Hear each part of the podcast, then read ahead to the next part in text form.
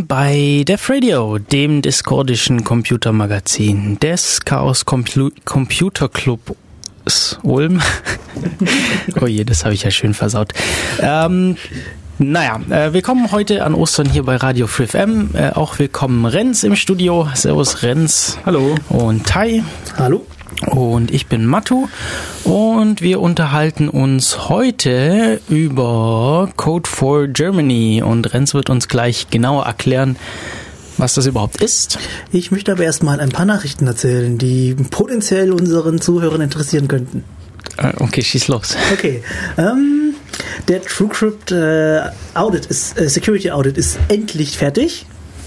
Ach, da wird noch was gemacht. Ich dachte, die haben das einfach mal Nee, nee, ähm, sie haben TrueCrypt sozusagen eingestampft, bevor der Audit fertig war. Hm. Also Moment, TrueCrypt war, war oder ist doch diese ähm, Verschlüsselungs, Festplattenverschlüsselungstool, oder? Genau. Genau, Wieso und da war doch war? mal, naja, da war doch mal irgendwie dieses äh, ja, sie haben äh, irgendwie behauptet, ihre Software sei unsicher. Genau, und, und haben es von einem Tag auf den anderen mal einfach mal auf der Website geschrieben, benutzt es nicht, es ist unsicher. Benutzt nicht, es ist unsicher, benutzt sowas wie BitLocker. Oh mein Gott. Und das war irgendwann, wann war genau. das? Das war von einem, von einem Jahr oder so? Oder, oder mhm. wann war das? Ja, und da zu dem Zeitpunkt war der äh, vorläufige Audit schon durch, also so, so ein Pre-Audit war durch. Und da haben sie damals schon nichts gefunden, was äh, komisch wäre am Quellcode. Das irgendwie unsicher wäre oder so. Tatsächlich discontinued, sagt Wikipedia. Ja, genau, das war irgendwie ganz, wow. ganz, ganz komische Sache, dass sie von hm. einem Tag auf den anderen einfach gesagt Aha. haben, ihr könnt es nicht mehr downloaden, ähm, bieten wir nicht mehr an, es Aha. benutzt es nicht. Ich dachte, das war, weil ein Server kompromittiert war und nur temporär. Nee, das, das haben wir einfach mitgekriegt. Oh mein Gott. Also, ähm, aber wann war das denn? Ich, ich hab, möchte immer noch gerne ein Datum wissen, wann das denn passiert ist, weil das, das kommt mir vor, als wäre das ewig her. Moment. 28. Mai 2014. 2014, also ungefähr ein Jahr, nicht ganz ein Jahr, elf mhm. Monate. Ja, mhm. auf jeden Fall waren da schon die ganzen Verschwörungstheoretiker da, wie man sie halt kennt, und haben gemeint so, ja, ähm, sie wurden gehackt, wie sich aber herausgestellt hat, eben anscheinend nicht, weil ist ja immer noch so. Ähm, die nächste Theorie war dann, sie haben so ein Letter gekriegt wie bei Lavabit. Also ein National Security Letter. Ja.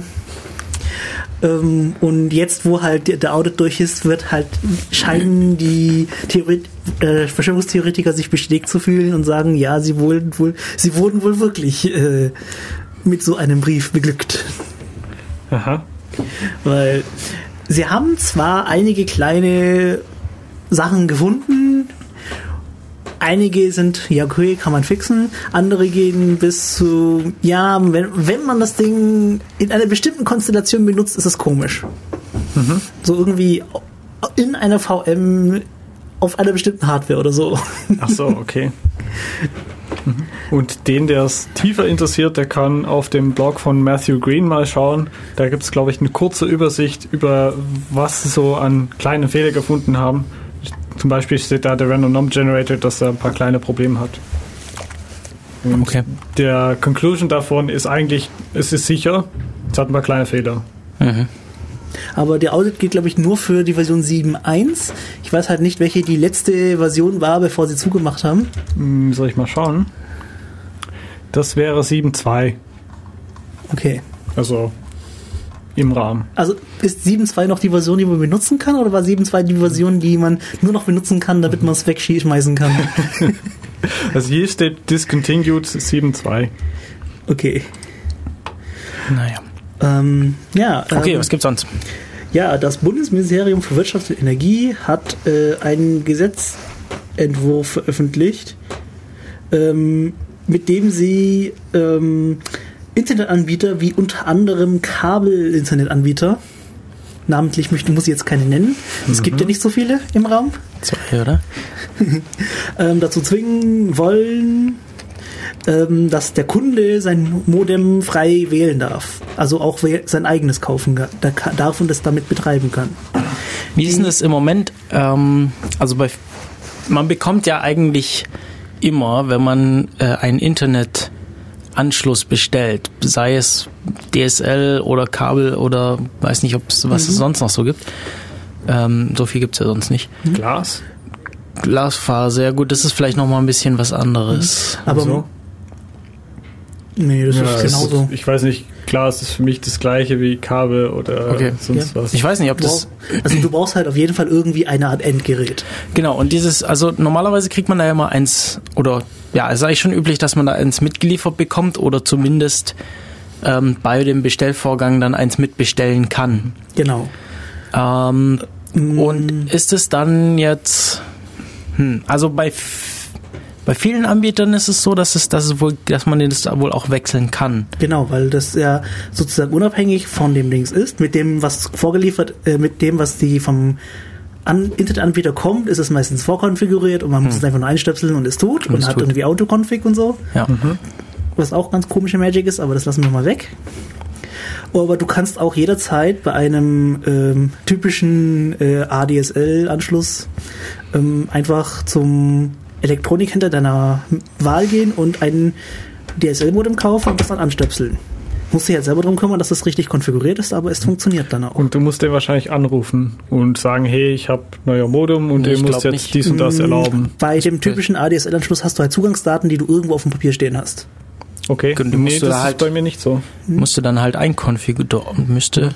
Also ich habe Kabel, vielleicht ist das der Hm, Unterschied. ja, ja genau, beim Kabel, da ist es ja im Moment eher so, dass die halt sagen, nee, du kannst nur unser unser Modem benutzen. Ich Genau. glaube, es geht theoretisch auch mit meinem eigenen, aber dann muss ich denen irgendwie das, die MAC-Adresse vermitteln oder sowas, damit sie das dann eintragen. Das ist aber komisch. Ja, das ja. MAC-Feld, das ist schon sie irgendwie machen das, sie machen das ganz komisch und Mhm. eben behaupten dann, wenn man ähm, ein eigenes Modem betreiben kann, wo man selber noch Updates reinspielen kann, könnte man ja modifizierte Hardware einspielen, wie das so bei äh, anderen Modems üblich ist. Und dann könnte man ganz böse Sachen tun und äh, das Netzwerk fluten oder sich mehr Brandweite holen, als man echt einem zugesteht und so weiter. Und das ja wäre voll doof. Ähm, so, Hm. so viel zum, äh, zu diesem Standpunkt, den die Kabelnetzbetreiber da haben. Ähm, dahingegen hat halt ähm, das äh, Bundesministerium sozusagen gekontert, in Amerika, also in USA, kann man ja auch schon seit Ewigkeiten sich zwischen dem äh, Modem vom Internetanbieter und einem eigenen gekauften Modem entscheiden. Und da funktioniert doch alles und sie haben diese Probleme ja nicht. Und wieso sollte es dann hier denn anders sein? Weil in Deutschland da ganz viele böse Hacker wohnen. Und in den USA sind die alle schon von der Regierung angestellt, meinst du? Ja, klar. Ähm, wie, wie ist denn das? Dann kann man dann auf den, auf den vom Hersteller gar keine Updates mehr aufspielen. Also sie haben das deaktiviert, also Updates gehen nur, wenn der Hersteller sie, also wenn der Internetanbieter sie irgendwie anstößt. Und dann auch noch remote, oder? Dann auch noch Remote, ja. Hm, so Machen die das dann wenigstens? Wahrscheinlich, vielleicht. Ähm, wahrscheinlich haben die dann ein Skript, das die irgendwie alle anpingt und sagt, hier, tu mal Update. Ähm, ja, das ist Irgendwie immer so besser ist komisch. als Es- das ist immer komisch, Nutzer. weil eigentlich sollten sie dich ja darüber informieren, dass sie es tun, weil als Internetbenutzer finde ich, Mhm. würde ich es sehr nervig finden, wenn plötzlich mein Internet weg ist, wenn sie gerade auf die Idee kommen, äh, ein Update einzuspielen, während ich gerade aktiv surfe. Das machen die Och. doch bestimmt zu Zeiten, wo du nicht aktiv surfst. Morgens um drei oder so. Wer, wieso surfe ich da nicht aktiv? Ja, Da sind wir doch alle noch wach, oder? Äh, Ja, also- schon wach. Zugegeben, Schon wenn, wahr. wenn sie jetzt einen vorher. Bescheid, es ist eigentlich immer doof, wenn das Internet weg ist, aber wenn man vorher Bescheid weiß, dann kann man ja irgendwie vorplanen und sich, Mhm. keine Ahnung, einen Stream cachen oder so. Noch besser, als wenn ich mich selber entscheiden kann, wenn ich sagen kann, ach, ich habe jetzt Lust, Ja, ja, meinen Router zu ja updaten. Das, das wird dazu führen, dass es niemals geupdatet wird. Ähm, Also wer im Raum hat mal seinen Router geupdatet, Ich? Also. Ich hatte mal tatsächlich Probleme mit meinem äh, Kabelnetz, Kabel-Internetanbieter. Welcher das ist, ist ja klar, aber ich möchte, ich, ich soll ja keine Namen erwähnen. Ähm, hab bei denen angerufen und sie haben gesagt, ja, okay, sie probieren mal eine alte Firmware einzuspielen, vielleicht geht's so. besser. Also bei mir, im, also ich habe vor kurzem von dem Mhm. gleichen Anbieter einen neuen Modem bekommen und da kann ich tatsächlich äh, klicken und sagen, hier, Update Firmware. Mhm. Das ist ein Knopf im Webinterface, ist jetzt nicht das Teuerste, was man haben kann. Hast du das schon mal gemacht? Nee. Vielleicht Also tut der ich hab- Knopf einfach nichts. Das kann natürlich sein, aber ich habe es erst seit Ja. einem Monat. Das war dann so, ein- so ein großer Nachteil, den der Super, äh, der Power-User, passt der überhaupt Power-User? Weiß ich nicht. Ja. Also der User, sagen? der mehr Erfahrung hat und wer selber was einstellen will, Ja, das ist Ähm, wahrscheinlich dann ja, ähm, hat dann immer das Problem, er kann der Hacker. kann mit dem Modem halt nicht viel einstellen. Der hat dann immer das Problem so, hey, ich möchte gerne einen Drittanbieter für VoIP haben, möchte das gerne in diesem Modem, das ja auch telefonieren kann, einstellen und kann das dann nicht, weil der Internetanbieter meint, er müsste das rauspatchen, weil der Benutzer könnte ja aus Versehen was Schlechtes damit machen oder er könnte ja zu Drittanbietern gehen, was Also ja bei dem- eigentlich sozusagen wieder den Wettbewerb verzehrt. Meiner Meinung nach. Ja. Also bei, bei dem, bei dem äh, Internetanbieter, bei dem ich vor, vor meinem aktuellen, bei dem ich davor war, bis vor ein paar Monaten oder Wochen, da, das war das schlechteste Modem, das ich jemals gesehen habe, beziehungsweise der schlechteste DSL-Router, den ich jemals gesehen habe. Äh, da habe ich dann, da, du möchtest ja irgendwie in deinem Heimnetzwerk manchmal so Sachen machen, so Sachen vernetzen und so. Und ähm, vielleicht auch, ich habe eine App, die mein, die mein Raspberry Pi, der am Fernseher angeschlossen ist, als Fernbedienung äh, ansprechen kann. Also sprich, dass ich mein, mein Smartphone als Fernbedienung für den Fernseher benutze. Und dafür muss ich halt IPs konfigurieren. Und dann habe ich mir gedacht, so ja, hey, dann stelle ich halt dem Router ein, dass dieser, dass dieses Netzwerkgerät immer dieselbe IP bekommt. Das kannst du auch einstellen, kannst einen Haken setzen, dann klickst du auf Speichern, dann ist der Haken wieder weg. Setzt den Haken, klickst auf Speichern, ist der Haken wieder weg. Wunderbar. Das ist großartig. Und dann gab's es gab, gab auch sowas wie Port Forwarding, das hat bloß kein Mensch verstanden. Also ich studiere Informatik, viele meiner Freunde studieren Informatik. Wir saßen da zu zweit oder zu dritt äh, eine Stunde vor diesem, vor diesem Interface und haben versucht herauszufinden, wie man hier Port Forwarding konfiguriert. Klingt nach meinen Also wenn wir das nicht hinkriegen, dann hm, Genau. Ja, Äh, ja. sowas ähnliches kenne ich halt auch, ja. de, de, das, ja, die Vorgehensweise jetzt war, den Anbieter zu wechseln. Hat sich gelohnt. Jetzt haben wir eine tolle Fritzbox, die super funktioniert. Aha. Ja, okay. Oh, du sagst Fritzbox dazu. Wie wir, ja. Ist das ein Markenname? Äh, nein, das ist irgendwie so das Branding für, für eine, für ein, ich glaube, dass das nur ein bestimmter Anbieter Fritzbox nennt und die Aha. anderen nennen das immer noch irgendwie AVM-Modem oder so, keine Ahnung. Also für mich ist Das es. aber auch nur in Deutschland. Fritzbox, ja, genau.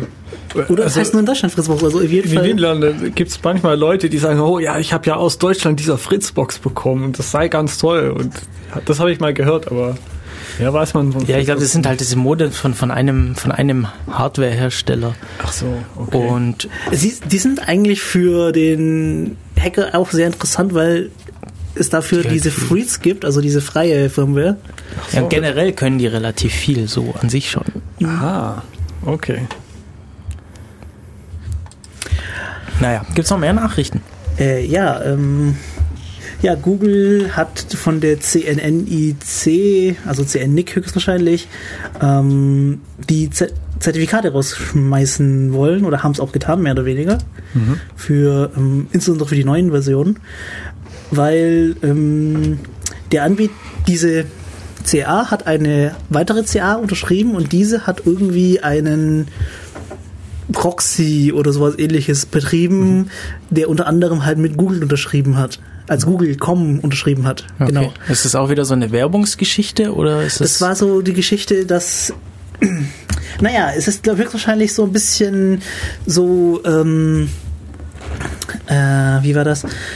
Ein bisschen äh, Diskriminierung gegenüber ähm, offensichtlich äh, nicht ka- kapitalistischen äh, Ländern, weil wenn sie sowas, wenn die dann sowas machen, ist es immer böse. Ähm, die haben, du kannst halt sozusagen ein Man-in-the-Middle-Proxy machen und alles mit deiner Dings unterschreiben. Und Ja, wenn du halt irgendwie auf Google gehst, dann weiß sozusagen der Proxy genau, was du machst, weil der ist ja unterschrieben, sinnvoll. Ja, genau, also so, so ist es technisch. Aber was, was war denn der Sinn und Zweck dieser Sache? War das irgendwie was? Weil irgendwie neulich gab es ja diese Lenovo-Geschichte Mhm. mit dem, wie ist das, Superfish? Genau. Haben wir darüber schon gesprochen eigentlich? Letztes Mal im Radio, weil das war, war das, Gar nicht. war das Nee. dazwischen oder war das? Nee, das war noch davor, oder? Warum haben wir da nicht drüber geredet? Weil wir keine Nachrichten gebracht haben. Ach so, Ach so. haben wir nicht dran gedacht. Okay, weil Aber da war ja diese, ich, ich darf ich das kurz dazwischen schieben, weil es passt ja thematisch ganz gut dazu. Also da gab es ja diese super neue Feature von äh, Lenovo, dass sie anbieten, dass man gleich auf dem Laptop noch Werbung schalten kann, indem sie auf dem Laptop ein Zertifikat in, als vertrauenswürdig installiert haben und eine Software darauf vorinstalliert haben, die also vielleicht sollten wir früher anfangen. Also erstmal, es hat, wenn du mit deinem Browser ins Internet gehst, dann hat es, hat diese Software, dann, ähm, dann baut diese Software auf deinem Laptop Werbung in die Webseite ein, die du dir anschaust. Also nicht so wie normal, dass die Webseite selber Werbung schaltet, sondern diese Software baut in die Webseiten, die du dir anschaust, Werbung ein. Also So. ist auch nicht Das wäre, so. für, das wäre für mich ein erster Verdacht von, oh, mein Laptop, mein Windows ist kompromittiert, ich schmeiße es gleich wieder runter. Genau. Ist ja auch. Äh, kurz zur Hintergrund noch, es ist nicht so wie ein, äh, wie man das üblicherweise kennt von irgendwelche Virussen und mehr, andere Malware, dass halt die Werbung direkt im Browser eingespielt wird, sondern es ist tatsächlich äh, Genau. die Verbindung zwischen den Browser und den Webserver, der aufgebrochen wird. Genau. Naja, genau. Also das, das, oh, wenn die, wenn diese Verbindung nicht verschlüsselt ist, dann kann das, dann funktioniert das einfach so. So, jetzt ähm, wollte Lenovo natürlich gerne auch in verschlüsselte Webseiten oder in Webseiten, die über eine verschlüsselte Verbindung abgerufen werden, auch Werbung einbauen, weil damit lässt sich ja Geld verdienen. Und da gibt's ja immer mehr davon. Und da haben sie jetzt diesen Proxy eingebaut, der eben genauso einen Man-in-the-Middle-Angriff macht, nämlich ein gefälschtes Zertifikat baut für die Webseite, die man gerade. Also ich greife auf ähm, Bank.de. auf, auf, der, auf, auf ccc.de verschlüsselt zu, ja, HTTPS. Also sich, sichere Verbindung und ähm, da ist eigentlich keine Werbung drauf. Ist da Werbung drauf? Ich glaube, ccc.de hat keine Werbung auf der. Weiß ich nicht, ich habe Adblocker. Doch, da ist, nee, nee, das ist nur kein das. Chaos Radio und sowas. Nee, also hier ist, hier ist, hier ist mal keine Werbung zu sehen. Aha. Ähm, genau, und jetzt möchte äh, diese Software da Werbung einbauen. Jetzt ist meine Verbindung aber verschlüsselt. Das heißt, sie kann da nichts reintun oder auch nicht sehen, was, ich da, was da überhaupt ist, ob das überhaupt eine Website ist oder nicht, weil die Verbindung ist verschlüsselt. Das heißt, ähm, sie fälschen jetzt das Zertifikat und gaukeln dem Browser vor, er würde mit ccc.de sprechen. In Wirklichkeit spricht er aber mit dieser, mit dieser Werbungssoftware und die wiederum spricht er mit ccc.de, holt sich die Webseite, baut die Werbung ein und liefert die aus. Und also das ist, das ist eine Katastrophe sicherheitsmäßig. Ja, also das höchstwahrscheinlich ist es auch nur wegen ähm, im Browser aufgefallen, der Z Certificate Pinning, das ist so, ähm, kann, wie, wie erklärt man das einfach? Auf jeden Fall ist es dadurch halt aufgefallen, höchstwahrscheinlich. Genau, und ähm, ja, jetzt hat natürlich sofort jemand den, den Secret Key, der auf diesem Laptop, auf jedem Laptop dann vorhanden war, mal extrahiert aus diesem äh, Root-Zertifikat, das da als, das da fälschlicherweise als vertrauenswürdig äh, voreingestellt war. Oh, Und äh, damit gibt es jetzt äh, einen, einen frei zugänglichen ja, äh, Private Key für ein, für ein vertrauenswürdiges Zertifikat auf, um, um alle Lenovo Laptops, die mit dieser Software ausgeliefert wurden, da anzugreifen. Und alle, die es nicht, also aus, wenn du, auch wenn du es deinstalliert hast, Mhm. via der offizielle Deinstaller, die es da gibt, erstaunlicherweise, Okay. hat es den Key nicht gelöscht. Hm. Der Key nicht aus dem Certificate Store geholt. Das heißt, auch wenn du das gelöscht hast, hast du noch das Problem, dass dieses Zertifikat immer noch als vertrauenswürdig angemerkt wird. Ach so, das heißt, er entfernt nicht das Zertifikat aus dem Genau. aus den aus der Liste der vertrauenswürdigen Zertifikate. das wird auch ein bisschen schwierig, weil irgendwie jeder Browser seinen eigenen Storage hat und ähm, es gibt auch einen systemweiten. ja. Aber irgendwie interessiert sich bestimmte Browser für den systemweiten Storage nicht. Ja, mehr oder weniger zu Recht. Aber gut, also das Problem besteht nur, wenn man diese Laptops mit vor mitgeliefertem Windows verwendet, soweit ich weiß. Ähm, So, und jetzt zu dieser äh, China Internet Network Information Center.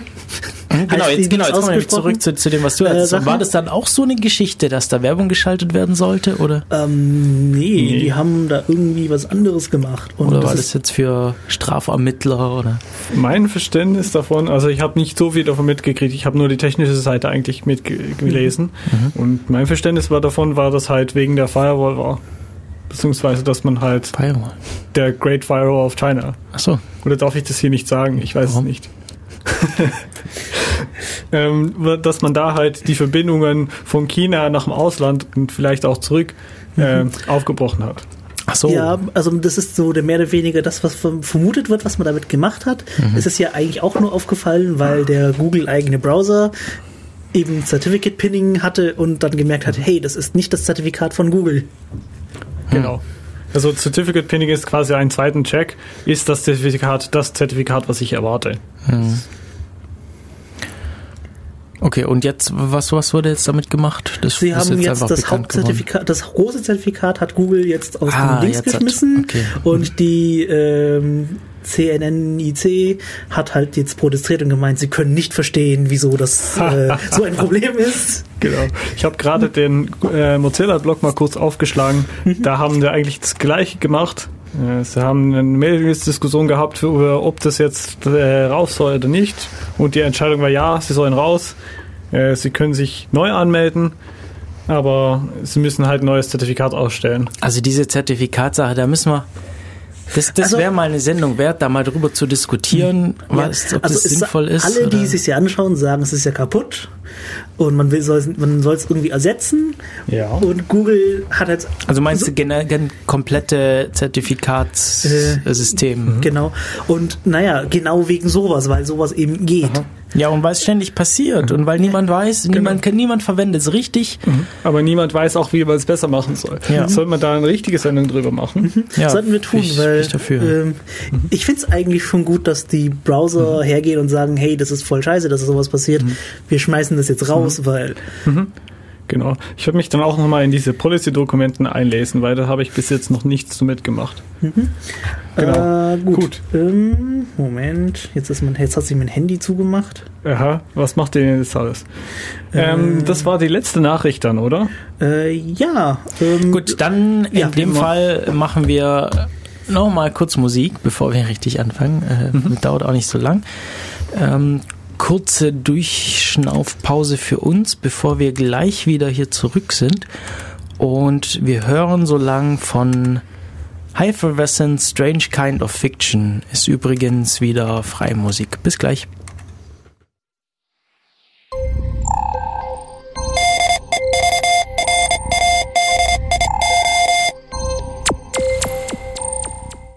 Ja, da sind wir wieder bei Def Radio, dem discordischen Computermagazin des CCC Ulm. Und jetzt kommen wir zum Thema, nämlich Code for Germany. Und ihr könnt auch äh, euch mit einbringen, wenn ihr das möchtet. Zum Beispiel gibt es da den IRC-Chat auf dem IRC-Server des Bürgernetzes. Und die Adresse dafür ist irc.bn-ulm.de. Und da sind wir im Channel Raute Def Radio. Ähm, da gibt's übrigens auch ein Webclient dazu. Das ist dann einfach webirc.bn-ulm.de. Falls ihr keine Lust habt, einen äh, IRC-Client euch äh, selber zu installieren. Und ansonsten haben wir hier auch ein Telefon im Studio und da gibt es so einen tollen Jingle, der euch die Nummer ähm, näher bringt. Wie ich mir die einfachste Nummer Deutschlands merke? Ich kann 938 Liter Wein trinken, habe dann 62 Promille und muss anschließend 99 Tage auf Entzug. Ja, jetzt wisst ihr alle die Telefonnummer hier ins Studio. Das war übrigens die 9386299. Wer davon zu überrascht war, mitzumachen. Genau, äh, das sind die einfachsten Möglichkeiten, uns in der Sendung noch zu erreichen. Ansonsten gibt's auch radio.ulm.ccc.de, falls ihr mal mit uns in Kontakt treten wollt. Und es gibt natürlich die Website zur Sendung www.defradio.de. Man schreibt das übrigens DEV Radio von slash device slash radio. Und Wir sind auch noch auf Twitter zu finden. ja, da sind wir auch noch. DEV-Radio. Genau, Unterstrich Radio. Und Weil Im IRC ohne Unterstrich. im IRC und ohne Unterstrich und auf der Website auch ohne Unterstrich. Und Renz, was ist Code for Germany? Also, um das mal in einem Satz reinzupacken, äh, Code for Germany ist eine Organisation von äh, Softwareentwickler, Designer, Journalisten, äh, eigentlich äh, Versammlung von äh, kleinere lokale Gruppen, die auf Staatsbasis aufgebaut sind. Davon gibt es jetzt 20 und äh, die versuchen in einem Satz die Stadt mit Programmieren und Daten zu verbessern. Das ist so das, die das Stadt. Welche Stadt? Der jeweiligen Stadt, wo dieses? Lab dann gegründet ist. Okay. Also da gibt es zum Beispiel äh, wir in Ulm, als OK Lab Ulm heißt es dann. Äh, wir versuchen Was? Wie heißt es in Ulm? OK Lab Ulm oder OK Lab. manchmal auch Ulm API oder Datalove. Wow, da erzählen wir nachher noch was drüber. okay. Das ist so ein bisschen die, die Ulmer Geschichte im Bezug auf Code for Germany. Also Code for Germany ist die deutschlandweite Organisation, die diese lokale Gruppe zusammenführt und versucht, die so ein bisschen zu unterstützen. Genau. Ähm, ja. Und was macht man denn da? Naja, wir versuchen mit Programmieren die Stadt zu verbessern. Das heißt, äh, wir versuchen Anwendungen zu bauen, die die Leute im täglichen äh, Leben helfen. Zum Beispiel gibt es da äh, ein kleiner Spatz als Beispiel. Ähm, wenn man mal ähm, ein Kind bekommt, dann braucht man irgendwann eine Stelle, wo man das Kind hinbringen kann, wenn man gerade arbeiten muss also wenn beide Partner arbeiten müssen. Und äh, da braucht man so eine Kindertagesstätte, also Kindergarten. Und wenn man die finden möchte, dann braucht man äh, am besten natürlich eine Stelle nah am Arbeit oder nah am Haus. Und äh, man kann man die Kinder ja einfach hinbringen. Und dafür haben wir, als Ulm AP beziehungsweise OK Lab Ulm haben eine Anwendung gebaut, wo man dann die einfach finden kann. Und das Problem war, die Stadt hat eine Liste veröffentlicht und da gab es eine ganz, ganz hässliche Java-Anwendung, die von genau einem Kita äh, eine Kartedarstellung gegeben hat. Und wir haben gesagt, ha, das ist doch doof. Äh, man könnte die ja alle gleichzeitig auf einer Karte anzeigen. Und dann am besten auch noch anzeigen, ob gerade freie Plätze sind. Und das sind so die, die ganz konkrete Probleme, die wir versuchen zu lösen in die jeweilige Städte. Also ich, ich sehe das hier gerade. Ich bin mal auf die, habe das mal äh, in die Suchmaschine meines Vertrauens eingegeben und bin gelandet auf ulmapi.de slash kleiner Spatz. Ganz genau. Und das ist eine Karte von Ulm. Äh, was ist das? Was, was, sind, was ist das für Kartendaten? OpenStreetMap nehme ich an. Genau. Muss auch draufstehen. Ja, ganz rechts unten Genau. äh, steht OpenStreetMap Contributors. Und da sieht man jetzt ja, so, so Kästchen mit Häkchen und Kreuzen. Und die Legende sagt, wenn ein Hä- Hä- Häkchen drin ist, sind Freiplätze da. Wenn ein Kreuz drin ist, sind keine freien Plätze verfügbar. Man kann auch auswählen, ob es für Kinder unter drei oder über drei Jahren ist. Genau. Ich glaube, das ist ein lokaler Unterschied, der es, ich glaube, nur in Baden-Württemberg gibt. Aber Gibt es an der Uni oben gar nichts, um Kinder abzugeben. äh, Äh, ja, nur für Mitarbeiter. Nichts auf. Aber da wird doch gerade ein Kindergarten gebaut, oder? Dabei. Äh, ich glaube, die sind da oben immer nur für Mitarbeiter. Und also, wenn du irgendwie äh, Studi äh, Kind irgendwo abgeben musst, dann irgendwo anders, bloß nicht da oben. genau. Aber irgendwie ist das so auch ganz komisch und ich blick da auch nicht durch. Aber es Ich hab, krieg halt nur mit, dass Leute, die Studi sind und gerne ihr Kind äh, betreut lassen wollen, Probleme haben. Mhm. Ja, das scheint in der Uni ein Riesenproblem zu sein. Es wird zwar ein großer Kindergarten gebaut, neben den BWK, glaube ich, Aha. aber so richtig äh, funktioniert das irgendwie noch nicht und das gibt's halt noch nicht. Da ist irgendwo ein Kindergarten mitten im Wald. Kann das, Das sein? ist dieses klar. Das ist mitten auf dem Feld oder Wald oder was das ist? Ach so, Oder Moment. sind die Kartendaten Wo einfach hast du nur ge- Ach so, das ist der ganz da. links, der ganz sehe. Ah nee, da gibt's noch. Waldkindergarten heißt er. Ah, da gibt's, ah, kann man da draufklicken? Ja, da kann man draufklicken. Das habe ich vielleicht, das muss man vielleicht klar dazu sagen. Äh, was passiert dann? Ah doch, hier, Waldkindergarten. Okay, da ist ein Kindergarten mitten im Wald, das ist witzig. Ähm, Wie ist denn das? Muss man sich da viel drum kümmern? Wird das automatisch geupdatet? Ähm, zurzeit ist es bei dieser Anwendung leider so, dass es nicht automatisch geupdatet wird. Also ich muss das Zeug äh, auschecken, äh, irgendwie Skript starten. Auch und dann die freien Plätze oder werden die automatisch? Die freien Plätze werden die automatisch ge Nee, leider nicht. Okay. Also das könnte man technisch so machen. Das haben wir bis jetzt nicht gemacht. Und auch wenn ein neuer Kindergarten dazukommt oder so. Auch dann. Weil ich sehe jetzt mindestens einen, der fehlt.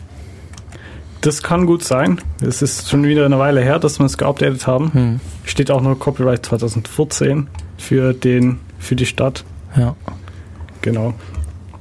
Nee, äh, das ist auch ein der Probleme, die ich eigentlich gegen Ende dann ansprechen wollte, äh, die noch so offen sind. Wie baut man die Anwendung eigentlich so, dass sie auch nachhaltig sind? Und mhm. deswegen gibt es ja eigentlich auch Code for Germany, weil viele von diesen Anwendungen, kleiner Spatz ist da ein gutes Beispiel, die entstehen an so einer Art Hackathon, also ein Tag, wo man sich, oder vielleicht zwei, wo man sich als Gruppe zusammensetzt und ein konkretes Problem aussucht, zum Beispiel diese Kindertagesstätte, und sagt, oh, wir brauchen eine Lösung. Und das sind dann meistens eher Softwareentwickler, die da hinkommen. Die setzen sich dann zusammen und denken, oh, da gibt es die Daten, hier gibt es Software, ich baue eine Lösung. Und da kommt dann so eine Karte raus. Und dann gibt es vielleicht noch ein, zwei Leute, die sich nachher noch äh, um das Design kümmern und so und das noch ein bisschen äh, nachhaltig versuchen zu bauen.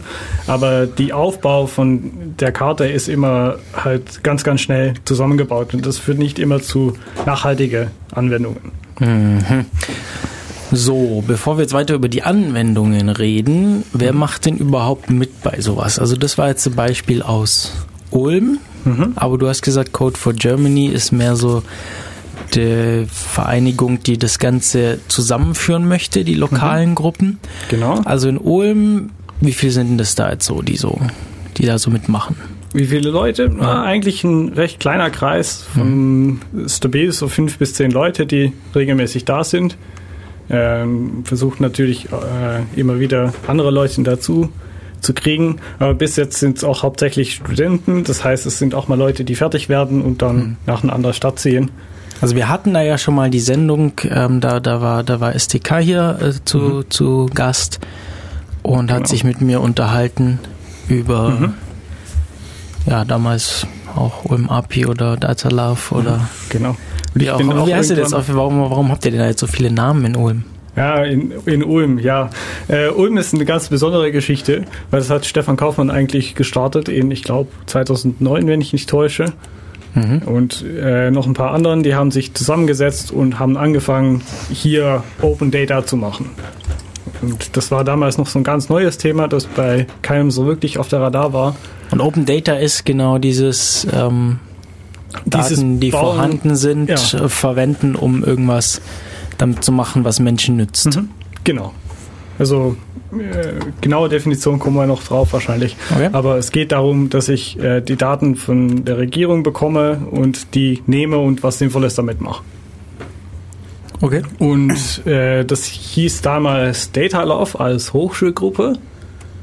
Die haben es dann zu fünf, glaube ich, gegründet und haben da an diesem Thema gearbeitet, haben tolle Anwendungen gebaut, Kontakt mit der Stadt hergestellt und das war halt viel Schönes und haben auch Vorträge gehalten und so. Und irgendwann haben sie auch eine Anwendung gebaut, wo verschiedene Daten über der Stadt drin waren. Und das haben die alles in eine damals ganz neuer Datenbank gemacht, das hieß CouchDB. Aha. Und da hat man eine Datenbank gehabt, wo alle aus dem ganzen Internet darauf zugreifen konnten und zum Beispiel die Koordinaten, also Positionen von den jeweiligen Viertel, äh, Stadtvierteln abzufragen. Und die gibt es irgendwie von der Stadt Ulm? Genau, die also die verfügbar? haben sie damals, glaube ich, selber gemacht. Ich weiß es eigentlich nicht. Okay. Oder vielleicht haben sie es auch von der Stadt bekommen. Aber damals gab es noch nicht eine Webseite, wo die Stadt die zur Verfügung gestellt hat. Und deswegen gab es dann diese CouchDB. Und da konnte halt jeder irgendwie über Abfragen äh, diesen Datenbank zugreifen. Mhm. Und das hieß dann UMAPI, weil es ist ja eine API für Daten. Ah, okay. Und davor, also am Anfang war es irgendwie Data Love wegen mhm. Open Data. Genau. Und dann war es UMAPI, weil, weil dann drauf, weil man mhm. nicht eine Anwendung gemacht hat, sondern Daten zur Verfügung gestellt hat, die noch nicht oder besser ja halt mhm. für, für zum Programmieren zur Verfügung gestellt hat. Genau. Und das war dann eine Webseite, wo die Daten drauf waren. Mhm. Und das ist dann irgendwann der Webseite von uns geworden. Und da gab es dann auch ein, ein Logo dazu. Weil da war ja auch Medieninformatiker dabei und die können sehr gut Logos machen. Ja. Sieht man auch an dieses tolle Logo äh, von ULMAPI.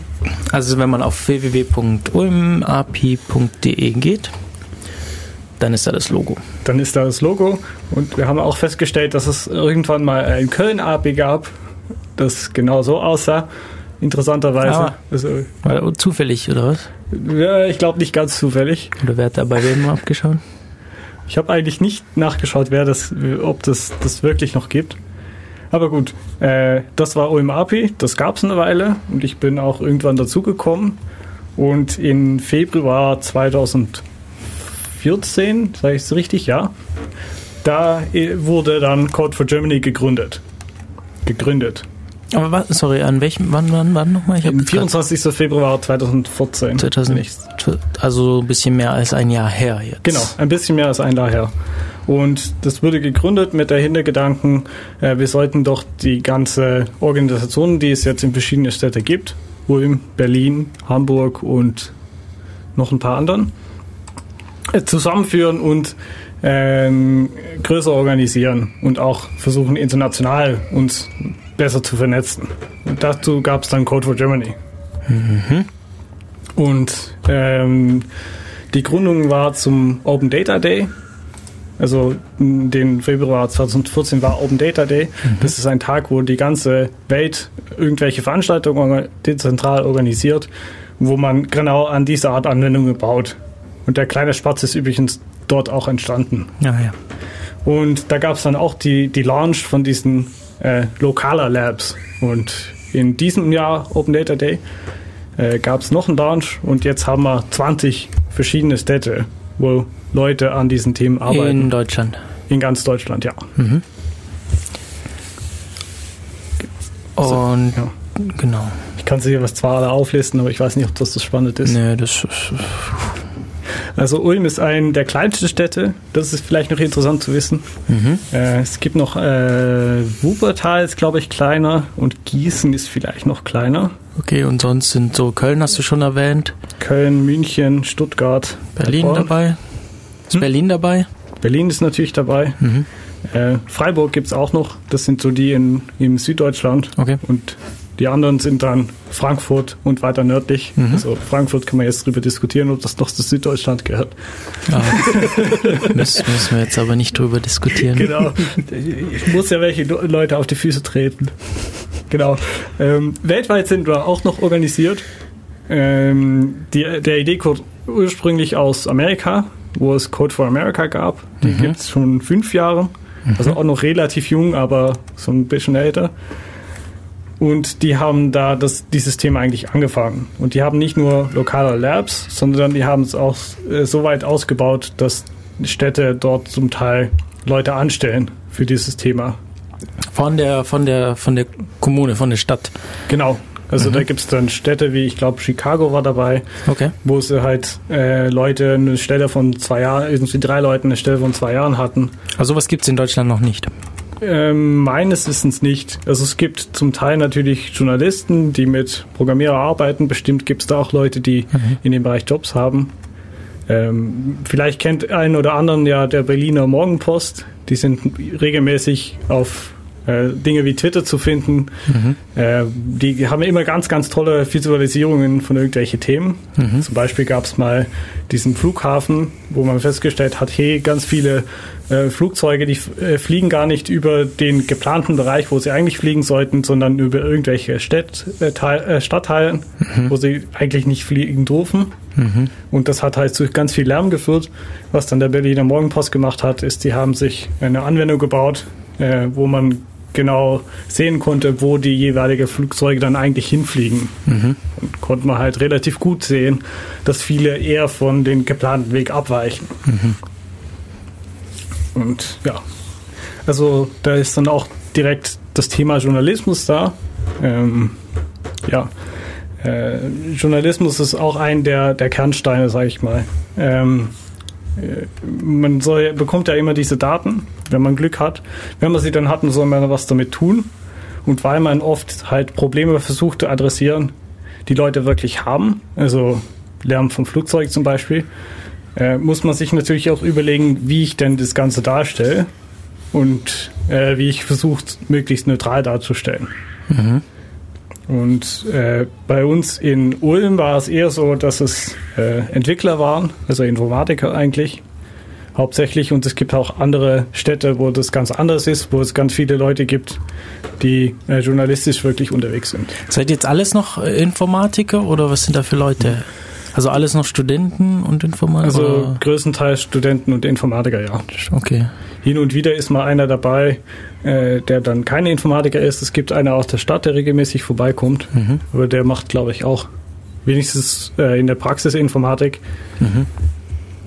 Ähm, ja, und das ist so äh, ein so ein großer Punkt für uns, dass wir gerne natürlich Leute hätten, die auch andererseits mal Erfahrung haben. Und das kann man auch sehen, wenn man die Anwendungen in Ulm anschaut. Das sind technisch meistens ganz spannende Dinge. Mhm. Und äh, der Praxisrelevanz ist manchmal ganz groß, ist wie der kleine Spatz, und manchmal eher klein, weil man denkt, oh, tolle Daten, hat man sich die geheult und gedacht, jetzt, jetzt kann ich was Cooles machen, jetzt kann ich diese neue Technologie ausprobieren. Also ich muss ganz ehrlich äh, natürlich sein, äh, ich selbst habe auch so angefangen. Äh, früher war ich immer so von ha, Web, äh, Web 2.0 und diese ganze HTML-Dinge und was, was soll das alles? Ich brauche das eigentlich nicht. Mhm. Und also insbesondere JavaScript war man natürlich ganz skeptisch und so. Und irgendwann habe ich gedacht, ich sollte sowas doch mal lernen. Und das ist eigentlich der Grund, dass ich damals beigetreten bin. Und ich glaube, so geht es viele Informatiker, die denken, oh, jetzt kann ich mir was Neues neben dem Studium lernen und was ganz Cooles machen. Naja, ich kenne das so ähnlich mit diesem Problem mit dem Web 2.0, weil irgendwie war das halt immer komisch und das Einzige, wo man Java, damals JavaScript benutzt hat, war ja irgendwie schlechte Animationen machen, die eigentlich mehr Prozessorleistung gefressen haben, als man da hatte. Oder Exploits. Ja, genau. Ja, oder Exploits So, fahren. Und dann war das halt immer so komisch. Aber wenn man halt so, wenn ich jetzt heute hingehe und sage, hey, guck, ich guck mir jetzt beliebigen Straßenkartendienst an und guck, was die können, dann ist das halt schon so, ja, wunderbar, äh, funktioniert ja alles und es ist fancy und funktioniert und nett. Genau. Und das will man auch können. Und da, das, das ist ja wieder so ein Grund, wieso man es dann plötzlich können will. Also ich habe hier jetzt zum Beispiel so ein weiteres Ding. Ich habe gerade keine, keine Ahnung, welche, welche Gruppierung in Ulm es genau gebaut hat. Ähm, Ich glaube, das ist auch indirekt über uns gekommen. Ich sehe gerade dein Bildschirm schon. Was, Ja, was ja. hast du denn da? Das ist das. Äh, äh, Map, das Mapnificent. Das ist so ähm, Dings, ich kann jetzt hier sagen in Ulm, ich kann irgendwo auf die Karte setzen, wo ich gerade bin oder auch per ähm, ähm, Suche, wo ich äh, sein möchte, kann eine Zeit, einen Zeitraum einstellen und das blendet mir ein, in welchen Zeitraum ich wohin komme. Übrigens ist das nicht, also die Anwendung ist nicht von Ulm gebaut worden. Die Anwendung ist, ich glaube, es ist sogar von Firma, bin mir nicht ganz sicher. Ähm, die heißt auch Mapnificent. Ah nee, der ist von Stefan Wehrmeier, genau. Äh, Stefan Wehrmeier aus ähm, Bonn, okay. Da steht noch Bonn drin. Ich glaube, ich dachte, der war aus Berlin.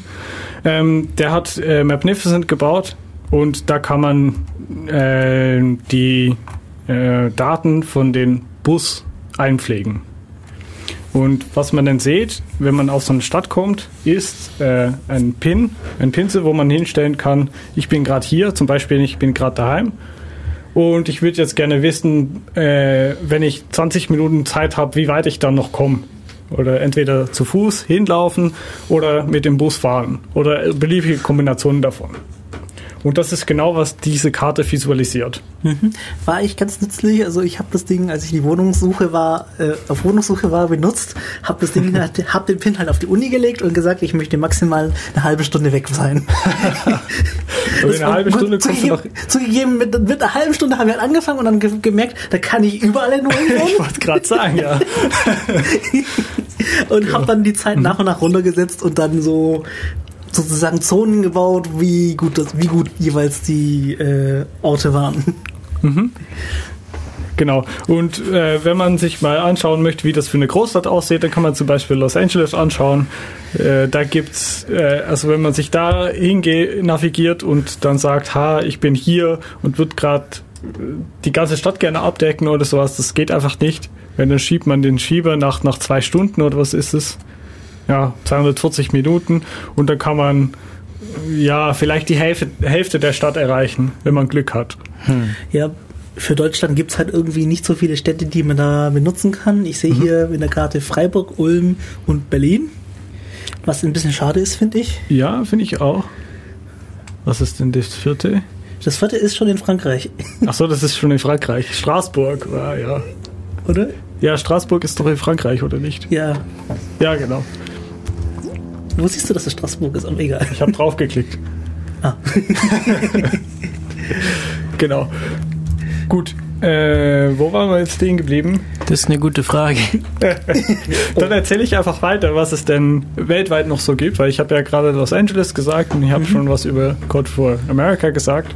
Äh, neben Amerika gibt es auch noch ähm, Organisationen in Seoul, in Japan, in der Karibik und Polen, Mexiko und Taiwan. Und ich glaube noch viel mehr, aber das sind so die, die ich mir hier aufgeschrieben habe, die auch irgendwie am Anfang dabei waren und äh, zusammen halt diese internationale Austausch gebildet haben.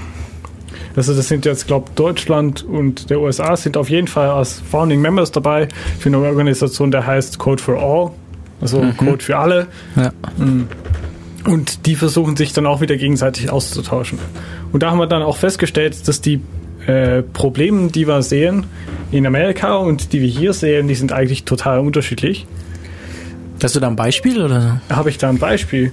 Äh, naja, in Amerika äh, ist das Thema Open Data schon viel, viel verbreiteter. Und in Deutschland ist es halt immer meistens schwierig, die Daten zu bekommen. Jetzt ist Ulm da so ein bisschen eine Ausnahme und es wird auch langsam besser. Aber es ist immer noch so, dass Also ist es in Ulm besser als in anderen Städten oder wie? es ist in Ulm besser Wegen- als andere Städte. da, daher ist Ulm eine Ausnahme. Okay. Und deswegen sind wir vielleicht deswegen, also ob, man, ob das jetzt ist, weil die Gruppe früh gegründet wurde und da einer aus äh, der Stadt auch mitmacht oder andersrum, das, das ist natürlich unklar. Aber Naja, das wissen wir nicht mehr. also ich, ich war damals noch nicht in Ulm, soll ich es mal so sagen. Ich habe davon auch nicht, nicht für mich gekriegt. Ich war, ich habe zwar zu diesem Zeitpunkt anfing, angefangen zu studieren, aber äh, gehört habe ich erst irgendwie so vor einem oder zwei Jahren davon. Ach so, okay. Können wir noch mal in unser Image bauen? Ähm, Was übrigens Ja. auch einer der Zwecke von Code for Germany ist natürlich, um die Öffentlichkeit.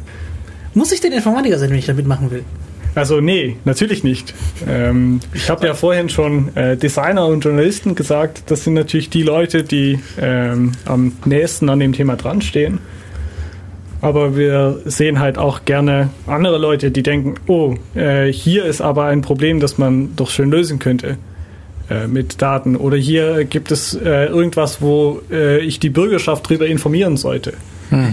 Und das sind halt Ja. Themen, wovon wir gerne hören, als, als Entwickler, die dann en engagiert sind und so. Das ist irgendwie so irgendwo Info. Wir können alles bauen, was wir wollen. Die Frage ist, wir wissen nicht, was wir bauen wollen. Ja, ganz genau.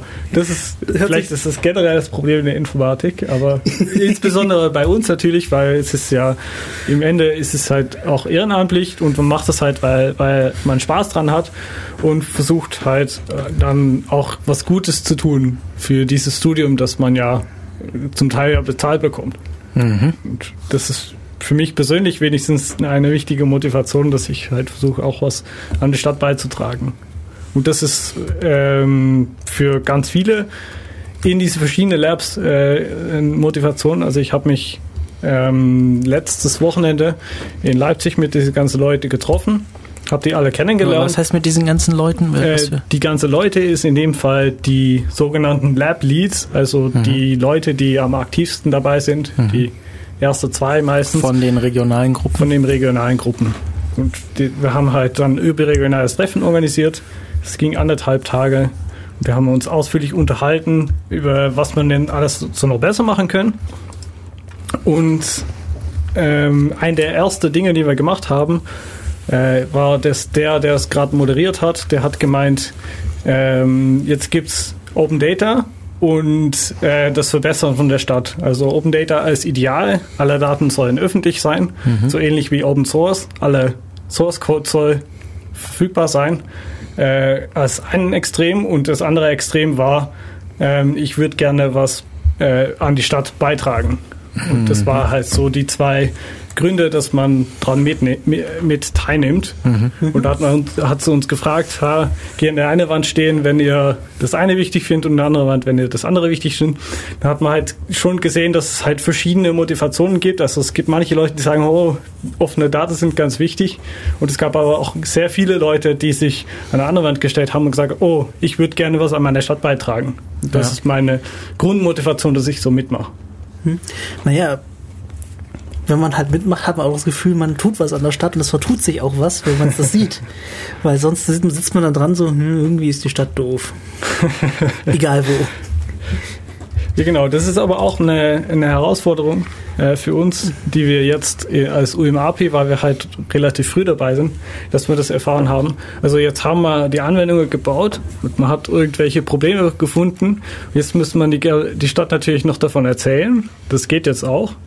Und jetzt wäre es natürlich cool, wenn die Stadt auch die Anwendung übernehmen würde beziehungsweise es einfacher machen würde für eine Firma oder jemand anderem eine neue Anwendung zu bauen. Weil das ist ja am Ende der Grundidee. Wenn diese Daten öffentlich sind, dann kann halt jeder seine Anwendung bauen. Ist man nicht mehr gebunden an dieses eine Teil. Ich muss gerade irgendwie an die Mensa-App denken. Wo ja. es halt nicht so ist. Was, die Mensa-App ist das doch genauso. Ich, ich bin mir nicht sicher, ob es mittlerweile anders ist, aber ich kenne es halt noch so, dass sozusagen die App das, die PDF parsen musste. Ja, das ist immer noch so. Und dann, wenn sich das ist irgendwie... immer noch so. Es gibt den Pause, also es gibt von der von der Mensa an der Uni in Ulm die Speisepläne nur als PDF. Und oh ja. Und wenn sich irgendwas halt rausgelesen werden. Wenn irgendwas sich am Format ändert, äh, spielt dann das ist der Parser verrückt und dann hast du vegetarisches Essen mit Fleisch. naja, oder ganz andere Sachen. Genau. Also es gibt schon, äh, also das ist wirklich ein der Probleme, die man oft bei Open Data sieht, nämlich dass wenn irgendwas veröffentlicht wird von der Stadt, also von den meisten Städten, Ulm ist da ja nicht dabei, dann sind es oft PDFs. Also die, meisten Städte erzeugen so ein Buchwerk äh, jedes Jahr, das heißt ein äh, Gott, wie heißt es jetzt? Jahreshaushalt oder sowas, ja. äh, wo alles Mögliche an Daten drin sind, also wie viele Leute dazugekommen sind, wie viele neu geboren sind, wo sie wohnen, okay. was das Einkommen ist und so weiter und so fort. Und das sind meistens dann aggregierte Daten. Und früher gab es die nur im PDF. Und man hat halt das PDF genommen und dann hat man versucht, das rauszulesen. Und wenn man sich mal im PDF aufgemacht hat und versucht hat, den Text zu selektieren, damit es nachher rauskopieren kann, da weiß man, das ist gar nicht so einfach.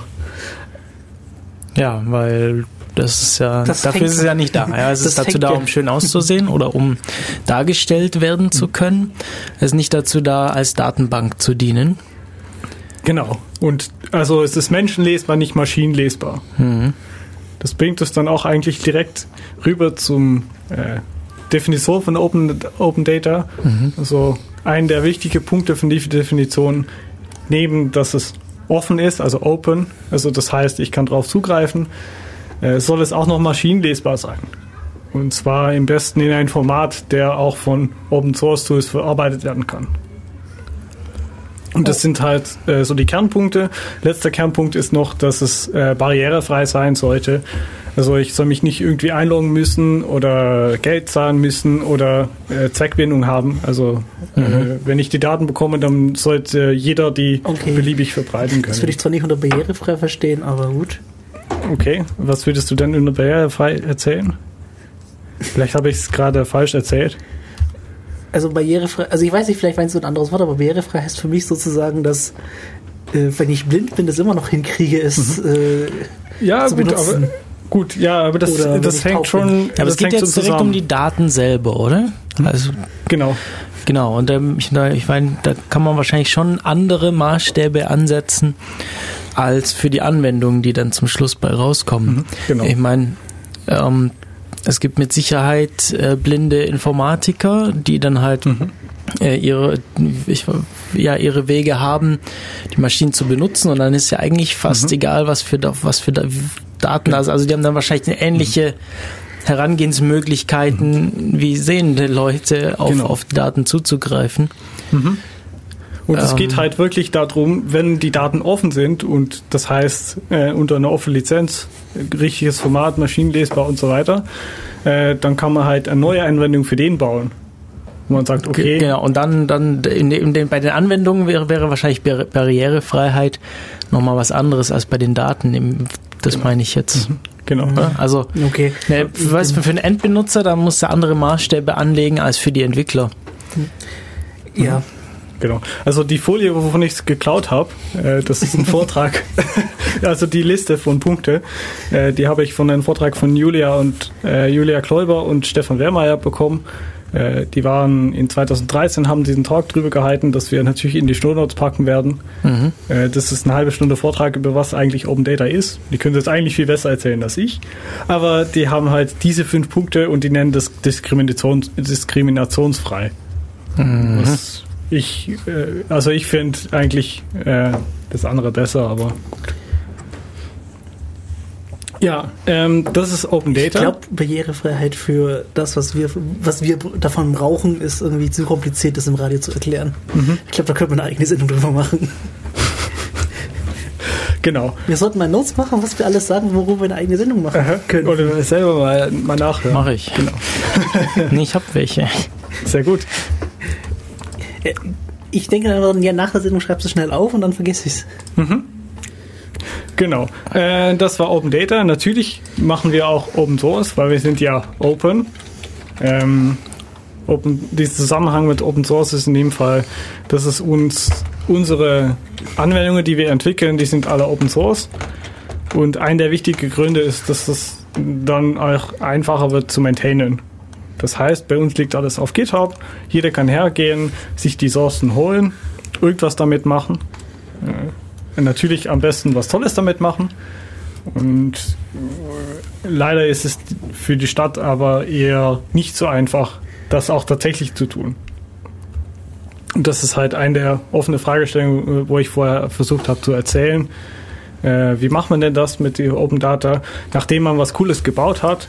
Wie überzeugt man denn anderen davon, auch das tatsächlich zu nutzen und womöglich das auch so zu machen, dass es halt weiter unterstützt wird, ohne dass wir jedes Mal händisch hergehen müssen und irgendwelche Dinge updaten.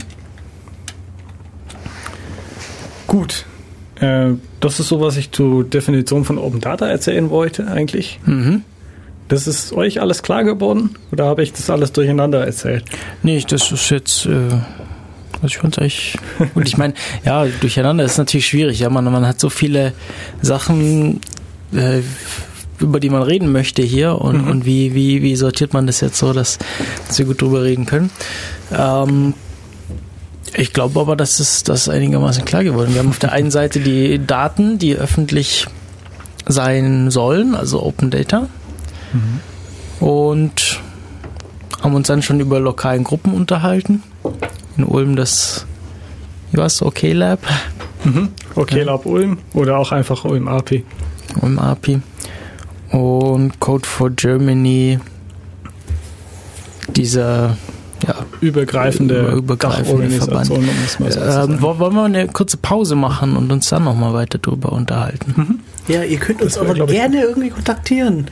Ja, genau. Wir freuen uns, wenn ihr euch nochmal rückmeldet und wenn ihr Fragen habt zu dem Thema, dann Wenn wir schon bei Kontakt sind, wie erreicht man euch? Also? Ulm API erreicht man entweder über Twitter, at Ulm API, Mhm. oder über E-Mail, äh, datalove at uni-ulm.de. Und zu dem Code for Germany äh, findet man am besten im Internet auf code4.de. Okay, genau. Und da machen wir dann gleich nach der kurzen Pause weiter. Die kurze Pause verbringen wir nochmal mit der Band Hyphervescent und der Song heißt diesmal Fabricated Looney Commune. Bis gleich. Bis gleich. Und der Song war von Ten Penny Joke und hieß Sense. Oh, Wir kommen zurück zu Def Radio. Heute am, was haben wir überhaupt für einen Tag? 5. Fünfter. April 2015. Und mit Ostersonntag. Ostersonntag mit dem Thema ähm, nicht Ostereier. Hatten wir auch. Easter Eggs, ja, das war. Wir hatten auch schon mal das Thema Easter. Egg. dreimal gefragt. Er hat gemeint, das haben wir noch äh, vor zu kurz mal, schon mal gemacht. Also wolltest du das nochmal machen, oder was? Ich, ich dachte, dass, vielleicht, dass wir das vielleicht machen könnten, aber wir haben ja schon eigentlich schon längst ausgemacht, dass wir ja Code for Germany machen wollten letztes Mal. Achso, ja, Ostereier. Also, nee, war eigentlich eine ganz lustige Sendung. Ist, glaube schon, ich weiß nicht, drei Jahre her oder so. Ähm, Ist auch egal, denn unser Thema heute ist Code for Germany hier bei Def Radio auf Radio Free FM. Und dazu ist insbesondere Renz da, der sich damit auskennt. Und Renz, dich wollte ich, also Moment, vielleicht sollten wir mal kurz sagen, wir haben jetzt geklärt, Code for Germany ist die äh, überregionale Vereinigung der, der lokalen Open Data Aktivistengruppen. Die ihre Städte besser ma machen möchten durch äh, das bessere zur Verfügung stellen von Daten. Genau, und da, handelt es sich sowohl um Visualisierung als auch um das Einsammeln von neuer Daten. Vielleicht- Und was, was ich gerne wissen möchte, ist, was denn jetzt eigentlich Code for Germany genau tut. Also wir wissen jetzt, es ist jetzt irgendwie so die überregionale Vereinigung, aber was macht ihr irgendwie? Telefoniert ihr alle zwei Wochen oder gibt's da Konferenzen oder wie ist das, auch wie ist es organisiert? Ähm, ist es irgendwie ein Verein? Gibt's da einen Vorstand oder wie, wie, wie läuft es denn so? Was ist, was, was ist das? Okay, also Code for Germany an sich ist äh, eigentlich sehr dezentral organisiert. Das heißt, die Gruppen sind eigentlich eigenständig äh, und es wird regelmäßig telefoniert, entweder telefoniert oder also wir versuchen natürlich immer In-Person-Meetings zu machen, weil das halt irgendwie besser funktioniert. Deswegen war ja auch dieses Treffen, wo ich vorher erzählt habe, in Leipzig, Leipzig letzte Woche. Da haben sie halt alle aus äh, aller großen, äh, nee, Entschuldigung, alle Leads äh, aus den verschiedenen Städten eingeladen und gesagt, hey, komm her und lass uns mal über die Zielsetzung äh, reden, lass uns mal über die großen Probleme reden und lass mir uns mal auch mal Lösungen überlegen. Und wenn das, wenn das dezentral organisiert ist, wer, wer organisiert denn diese Treffen dann? Weil dann sagt dann einfach irgendjemand mal so, ja, das sollte man mal machen und oder gibt es eine Mailingliste, wo man dann sa sagt irgendwie, ja, das müsste man mal machen und dann gibt es irgendwelche, die sich dafür berufen fühlen und fangen einfach mal an. Oder ist es so, dass jedes Treffen erst endet, wenn sich jemand gemeldet hat, wer das nächste macht? Das wäre natürlich auch lustig Dann brauchst du immer gewesen. noch ein erstes Treffen. Ja, das gibt's ja schon. Wir, müssen, wir haben ja keine, das, dieses, wenn das so wäre, ist das Henne-Ei-Problem schon längst gelöst. Ja, aber mich würde auch interessieren, wie das zustande kam. Also äh, es, es ist so gewesen, ähm, es gibt neben den 20 Labs noch einen ähm, äh, Organisationslab, sage ich mal. Und da sind die Julia Kläuber und die Fiona Kragenburger und ach, jetzt fallen mir die anderen Namen gerade nicht ein. Äh, Von die, wo? Äh, von, also die sitzen in Berlin und da ist auch der Verein, die Open Knowledge Foundation da und die hat halt dieses Projekt Code for Germany, was jetzt eigentlich, es, es klingt sich eigenständig an, aber eigentlich ist es ein Teil von dieser großen Verein. Okay. Und die haben dann dieses Treffen ähm, organisiert Genau. und dazu eingeladen. Mhm. Und äh, versuchen auch äh, Funding zu bekommen von verschied aus verschiedenen Machen die das auch ehrenamtlich oder gibt es da Leute, die da angestellt sind? Also da gibt es tatsächlich ein paar Leute, die angestellt sind und dieses ganze Community Organization quasi machen. Okay. Aber in den einzelnen Labs gibt es, soweit ich wenigstens weiß, keiner, die irgendwie dafür angestellt sind. Das sind alles ehrenamtliche Leute. Okay. Dann haben wir die Frage geklärt. So, äh, jetzt wolltest du vorhin eigentlich anfangen, was zu erzählen und ich habe dich äh, ganz frech unterbrochen. Weißt du noch, was du sagen wolltest? Ich, ich weiß noch genau, was ich sagen wollte. Ja. Wir haben jetzt geredet über, wie die Daten so, so aussehen und äh, wozu, wozu man die verwendet, aber man weiß eigentlich gar, noch gar nicht, was für Art von Daten das sind und wo sie herkommen. Ja. Also die Art von Daten äh, ist meistens wirklich Daten, die irgendwas über den Verwaltung sagen. So äh, Stichwort Government Data oder GovData. Es gibt auch der Webseite govdata.de und da kann man, also das heißt offiziell das Datenportal für Deutschland und da gibt es theoretisch alle Datensätze aus den verschiedenen äh, Ebenen von der Verwaltung in Deutschland. Also auf Bundesebene, auf Landesebene und auf Staatsebene und auf Ebene von Gott, wie heißt das alles? Kommunen, und Kommunen, Kreisen. ja. Und Ja, ja, also es genau. gibt in Deutschland irgendwie sieben Ebenen, wo es in anderen Ländern nur vier gibt oder drei. Okay. Ja, gut. Äh, die werden da alle gesammelt, theoretisch wenigstens. Und also das sind immer Daten, die von der öffentlichen Verwaltung kommen. Aber man hätte vielleicht auch gerne Daten von dem Bus und so weiter. Weil viele Länder ist es ja so, dass der Bus irgendwie äh, öffentlich ist. Deswegen heißt es ja auch öffentlicher Nahverkehr. Aber meistens ist das Modell eher so halböffentlich. Also es sind irgendwie Unternehmen, die das machen. Und die Daten hätte man natürlich gerne auch. Vor allem möchte ich ja nicht jedes Mal, wenn ich irgendwie, äh, angenommen, ich wohne äh, an drei Orten gleichzeitig, weil es so eben so ist. Ich meine, passiert ja. Es gibt ja Leute, die irgendwie irgendwie äh, beim Arbeitsort wohnen, dann fürs Wochenende woanders wohnen und dann irgendwo anders vielleicht auch noch mal öfters unterwegs sind. Da wohnen sie vielleicht nicht, aber sind sie öfters unterwegs. So. Und dann, müsst, dann ist ja schlimmstenfalls so, dass sie sagen wir mal, wir haben dieses Konzept nicht und jeder von denen hat eine eigene App. Also musste er drei Apps unterladen. Mhm. Das wäre natürlich ganz doof. Ähm, Dann gibt es vielleicht auch irgendwie Regionen, wo es keine App gibt, weil die sich nicht leisten können. oder? genau. Genau, und dann, darf, dann fängt er plötzlich an, wieder äh, Papier durch die Gegend tragen zu müssen. Ja. Was jetzt nicht unbedingt schlecht ist, aber Buspläne und so. Ich erinnere mich noch, als ich als Schüler mit so einem dicken Buch mit allen Busplänen immer rumgerannt bin, im, Ru- rumgerannt bin im Rucksack, wenn ich mal woanders hinfahren wollte als die üblichen Busreihen einmal umsteigen zur Schule. Oh mein Gott. okay, zugegeben, äh, ich komme ja aus Memmingen, da ist es nicht so wild, weil da passt der komplette Fahrplan auf eine DIN A4-Seite. Okay. Bei Ähm, uns gab es das nicht. Mit dem Bus in der Schule fahren, das, das war zu teuer. Das machen wir nicht. Seid gelaufen, oder was? Nee, mit dem Fahrrad natürlich. Ach Ja, so, in Niederländer. Holland, ja, okay. Ja, Ja, Niederländer. gut, Niederländer. ja, da fährt man mit dem Fahrrad. Ja, Genau. ist nicht schlecht bei jedem Wetter. Ja, ja, so Regen und so. Gewöhnt man sich dran. Nee, ähm, genau. Also neben den Daten von der Regierung und Daten von so halböffentliche äh, Organisationen gibt es auch noch Daten, die von irgendwelche Bürger erzeugt werden. Und Zum Beispiel? Zum Beispiel Feinstaubdaten. Ja, Also es gibt äh, das Konzept äh, Civic oder Citizen Science. Das ist eine relativ neues Idee eigentlich, wo Leute denken, Nochmal, was? äh, Civic oder Citizen Science. Ah, Also als Bürger mache ich Wissenschaft oder Wissenschaft. Ich, ich sammle auf jeden Fall Daten. Zum Beispiel würde ich gerne wissen, äh, wie jetzt eigentlich die Feinstaubbelastung äh, neben meinem Fenster ist, wenn ich irgendwo wohne in der Stadt. ja, ja. Und äh, zurzeit ist es halt so, dass die ganzen Arduino-Dinge, die sind eigentlich so billig geworden, dass man für Was? 20, Ar- Arduino meinst du, oder? Genau. Ah, okay, ja. dass man für 20, 30 Euro kann man sich ein Messstation bauen. Mhm. Und zwar Feinstaub und alles Mögliches. Und die Genauigkeit ist natürlich begrenzt davon. Wenn man ein bisschen mehr Geld ausgibt, dann kann man für, ich glaube, 60 Euro oder so, kann man einen relativ guten Sensorstationen aufsetzen. Mhm. Mit Luftfeuchtigkeit und Feinstaub und was es alles so gibt. Und das ist genau der Idee gewesen von verschiedenen Leuten im Ausland und jetzt auch in Deutschland.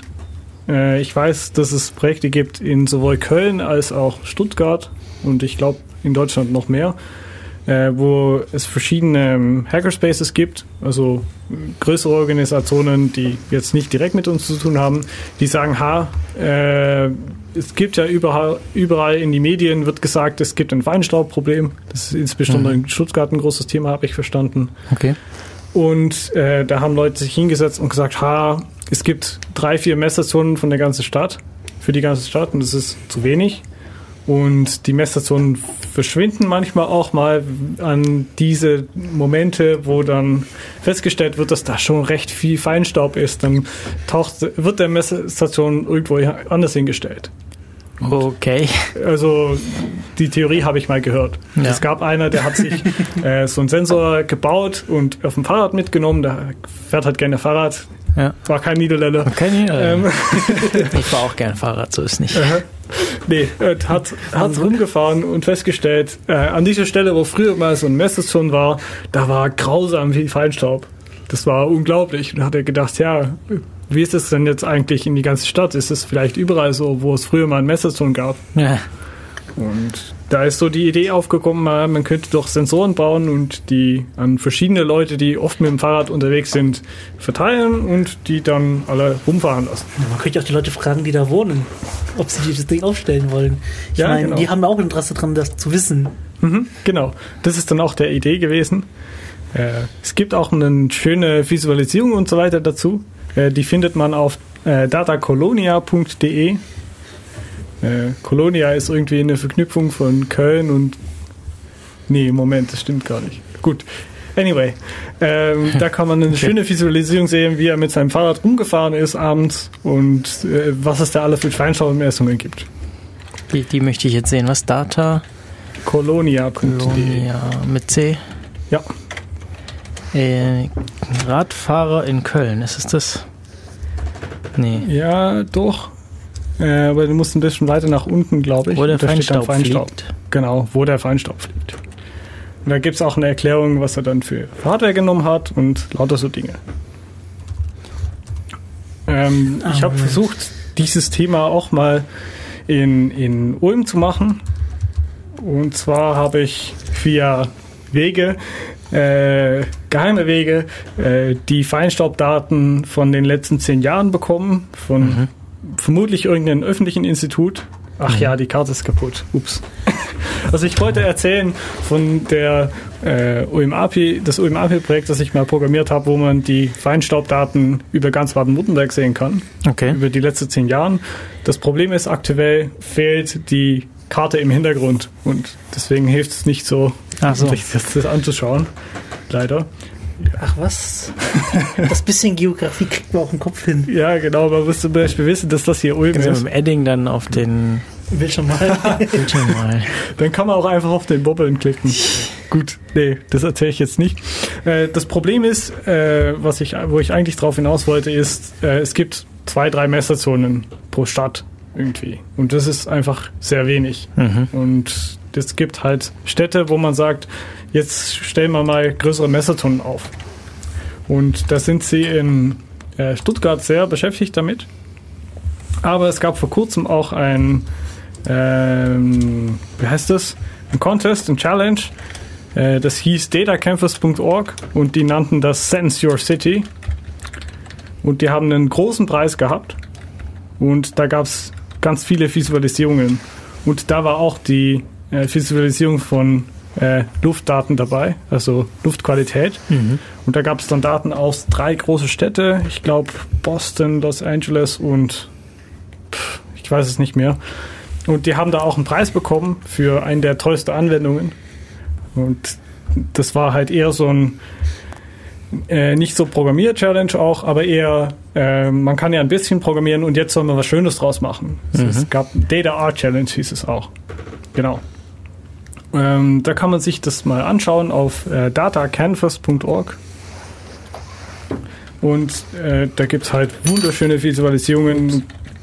Das passiert halt, wenn es nicht nur Informatiker sind, sondern auch Leute, die von Design Ahnung haben, wenn die dazukommen, was man dann alles für Schönes machen kann. Sense Your City steht da. Genau, Sense Your City. Und dann klickst du da drauf, scrollst ein bisschen weiter unten und dann gibt es so ein äh, Bild, das so aussieht, als wäre es ein Luft Luftfoto von San Francisco, äh, wo man sehen kann über die Zeit, wo denn Feinstaub ist und Lärm und so. Ist das Lärm? Ich glaube, das ist Lärm. Wo gibt's es? Ich finde es nicht. Ich klicke auf nee, äh, unter den äh, Prize Winners. auf egal. Data Art Challenge Winners. Genau. Jetzt hat ja, ja, ja. Also ich habe das als, als Tab offen gehabt von vor zwei Wochen. Mhm. Deswegen habe ich es noch da. Genau. Also da kann man schöne Visualisierung mitmachen. Man muss natürlich immer aufpassen. Und das ist auch das Problem, wie ich selbst drauf gestoßen bin äh, mit diesen Feinstaubdaten. Mhm. Weil ich habe ja eigentlich keine Ahnung von Feinstaub. Ich weiß, Feinstaub ist schlecht. Weil da kriegt man irgendwie Krebs davon oder sowas. Aber was jetzt diese Feinstaubwerte, die man bekommt, das sind Werte von, ich glaube, was war's? Mikrogramm pro Kubikmeter. Und das ist dann, das heißt, eine bestimmte Art von Feinstaub, das heißt PM10. Und PM10 bezeichnet die Größe der Teilchen, die man gemessen hat. Äh, soweit habe ich das herausgefunden, aber ich weiß halt nicht, was jetzt viel ist und was jetzt wenig ist.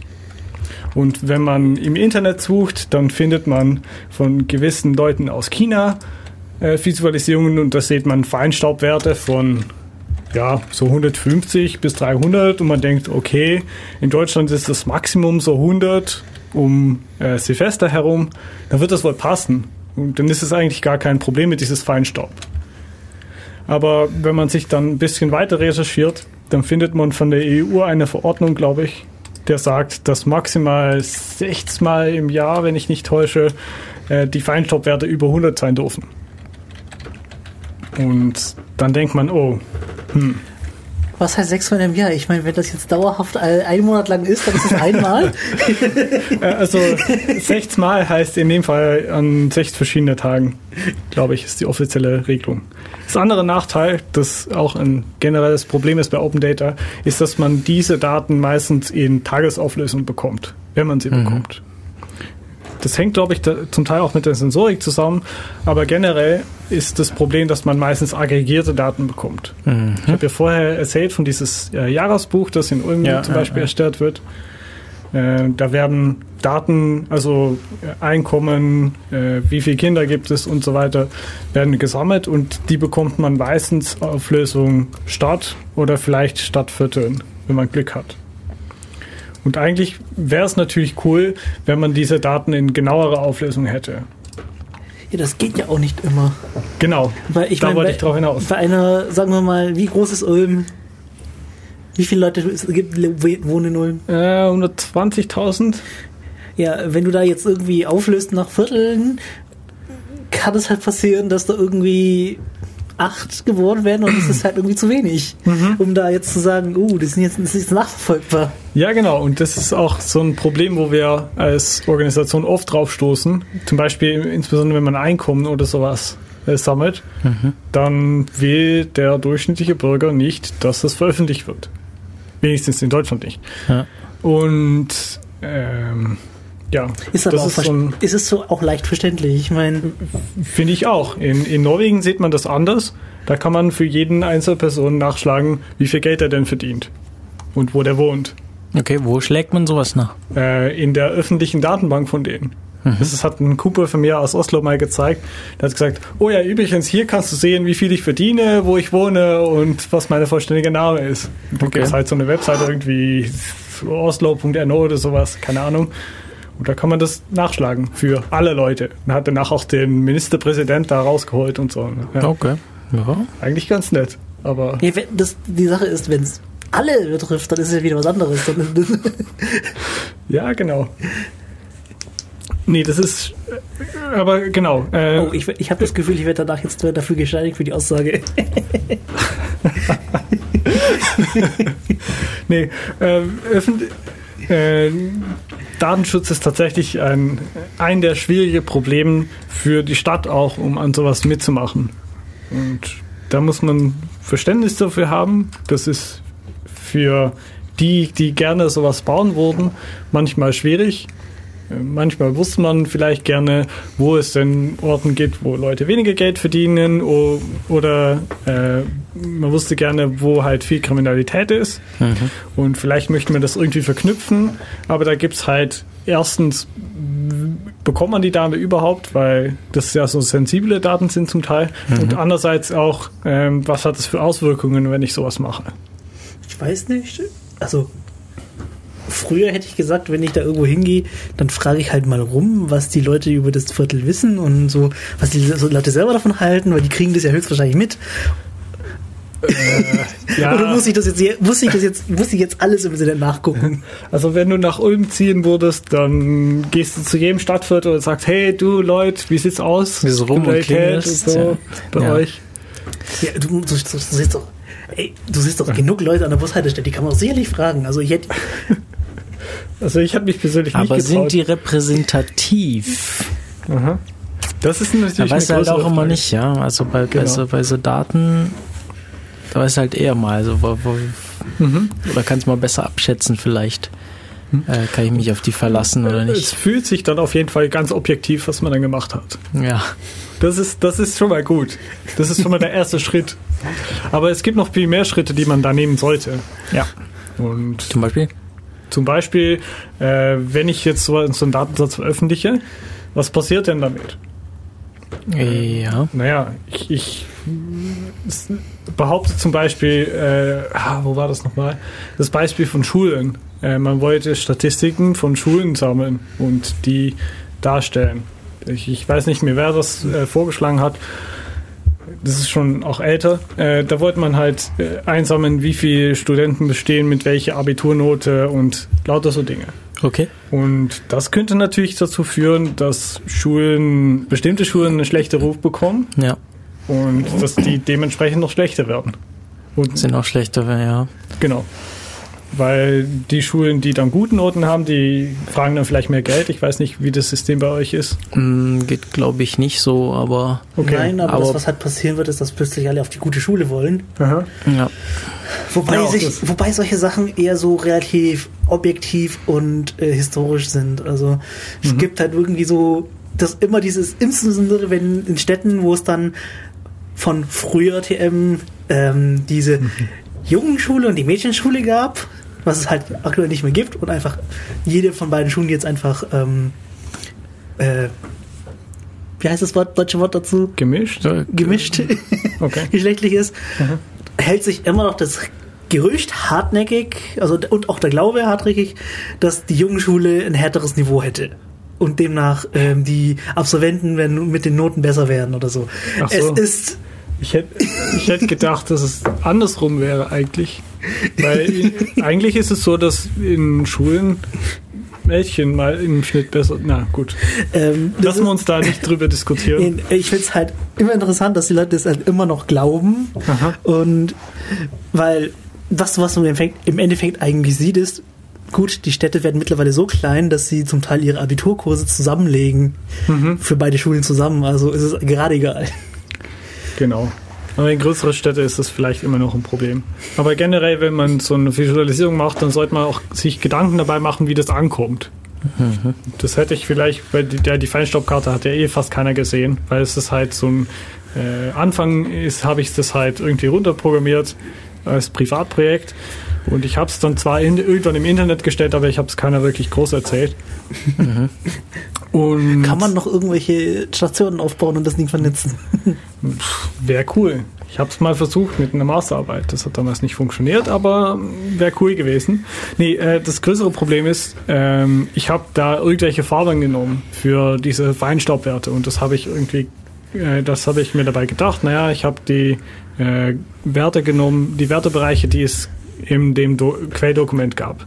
Ah, wo ich jetzt gerade sehe. Blau, wo, wo ich jetzt gerade die, die Karte sehe. Blau ist das neue Rot. Es hat mit Farbenblindheit zu tun, dass man Rot mit Blau ersetzen sollte. Aha. Weil Rot-Grün-Blinde sehen halt den Unterschied nicht mehr. Und wenn du Rot-Blau nimmst und Blau als schlecht definierst sozusagen, sieht man den Unterschied wieder. Ja, genau. Gibt es Also- eine Arbeit aus Japan dazu, ähm, wie man visualisieren sollte für Farbenblinde? Da kommen dann interessante Farben bei raus. Weil es gibt ja nicht nur eine Art von Farbenblindheit. Also es gibt ja nicht nur diese Rot-Grün-Schwäche und irgendwie gibt's da auch noch Unterarten von und dann sieht irgendwie jeder sieht Farben anders. Mhm. Genau. Ähm, aber das ist gar nicht unser Thema heute. Habe ich, hab ich auch versucht tatsächlich zu betrachten, ist halt dieses äh, Problem, dass man versuch- versucht natürlich Anwendungen so zu programmieren, dass möglichst viele es nutzen können. Barrierefrei programmieren. Barrierefrei programmieren, genau. Ja. Ähm, nee, genau, aber jetzt genau. sind wir schon wieder abgesch abgeschweift. Genau, also das große Problem ist, wie kommt es an, was ich da mache? Und da soll ich mich vorher Gedanken machen. Und es wäre natürlich gut, wenn auch tatsächlich jemand da wäre, der nicht unbedingt Informatiker ist, sondern eher journalistische Erfahrung hat. Das ist halt, äh, was man natürlich aktuell äh, versuchen herzustellen. Also wir versuchen Kontakt herzustellen mit anderen Organisationen und auch mit anderen Leuten, um halt mal nicht Informatiker dabei zu haben. Das ist sowohl bei Code for Germany im großen und Ganzen ein Problem, als auch bei uns in Ulm. In Ulm. In Ulm. Wenn uns jetzt hier jemand zuhört, der sich dafür interessiert, macht der was? Dann geht er auf ulmapi.de und äh, kommt zum nächsten Treffen. Kommt zum nächsten Treffen. Weil wie oft sind eure Treffen? Äh, die sind zweiwöchentlich und aktuell steht das Treffen noch nicht drin, sehe ich gerade. Äh, also morgen ist offiziell Treffen. Morgen? Äh, morgen heute. ist allerdings Ostern, deswegen so, Ostern, werden wahrscheinlich Montag, relativ wenig Leute da sein. Ich werde auf jeden Fall da sein. Wo? Wo ist an der Uni? Mhm. Also Vor oder nach dem Montagstreffen? oder während vor dem Montagtreff. Ui. Vor dem Montagtreff um 6. Gut, ähm, da werde ich aber noch äh, was dazu sagen. Und zwar versuchen wir als UMAP in die nächste Zeit uns in die Stadt zu verschieben. Mhm. Weil wir haben toll. halt festgestellt, Uni um Ja. 16 abends das ist halt nicht so einfach ist für. eine es dauert Vor ein allem, bisschen da hast du, vor hochzukommen. allem Genau. hast du, wenn du das Problem, wenn du irgendwie Leute aktivieren willst, die nicht Studis sind, Ganz genau. du hast keinen Bock an die Uni zu fahren. Im Ernst. Genau. Nee, Aber ist ein großes Problem. Mhm. Und wir haben, glaube ich, das letzte Mal, dass ich hier war, wegen UMAP, auch mal darüber diskutiert, dass wir in die Stadt runter wollen. Und das hat damals Das Problem- nicht so funktioniert. das Problem ist, einen Ort zu finden, der funktioniert und Genau. den alle mögen. Gibt's halt schon was? Gibt's jetzt schon konkreteres? Also es gibt ein paar Ideen, aber ich weiß nicht, was ich dazu sagen kann. Ja, also es ist noch nichts irgendwie fest geplant Nee. oder so. Es ist bloß. Also unser Ziel Gewünscht. ist innerhalb der nächsten, dieses Jahr noch in die Stadt runterzukommen, um Okay. einen Ort zu finden. Vielleicht hört uns ja irgendein äh, Lokal oder ein Ort zu und möchte uns da, da, Mhm. haben. Und was wäre der Wunsch? Wunsch irgendwie wäre das. Der Wollt Wunsch, ihr in eine, eine Gaststätte oder lieber irgendwie einen Tagungsraum oder? war, sind wir eigentlich relativ offen. Also wir haben Okay. mal über, über den Freiraum geredet, Mhm. weil wahrscheinlich ist es relativ schwierig, da reinzukommen. Okay. Als Je- also für Leute, die halt noch nie da waren. Okay. Ja, okay. Das wollen wir nicht im Radio diskutieren, das ich Nee, am Kopf habe. Genau, deswegen, äh, ja. Stimmt. Ähm, genau. Wir haben uns überlegt, was für Daten wir jetzt haben. Haben uns überlegt, äh, wo die Daten herkommen. Mhm. Oder hast du noch noch eine Frage dazu? Ähm, wo die Daten herkommen. Ähm, sagen wir mal, ich bin jetzt irgendeine Stadtverwaltung und habe keine Ahnung davon und finde höre jetzt davon zum ersten Mal und finde das voll toll. Was mache ich idealerweise? Schreibst es an mit das Thema, das dich am meisten reizt, wo du gerade damit beschäftigt bist, wo du denkst, da könnte man irgendwas machen. Da Und brauche ich dann irgendjemand, von da der die und Bürger von da aus erklären arbeiten wir kann. weiter. Okay. Genau. Und uns anschreiben und wenn und bei uns auch einer da ist, der sagt, oh, das Thema interessiert mich total, was bei fast allen Themen bis jetzt der Fall war, ähm, kommt zu uns, äh, wir reden drüber und wir versuchen uns ein äh, Ziel zu setzen und eine Anwendung zu überlegen. Wir sind immer offen für Ideen, weil wir haben halt festgestellt, wenn wir uns eigene Ideen ausdenken, dann sind die zwar cool, aber es ist halt nicht unbedingt das, was die Bürgerschaft gerade interessiert. Oder braucht oder ja. Genau. Wobei ich das Ding sehr interessant fand, mit welcher Vorname äh, am häufigsten vorkam.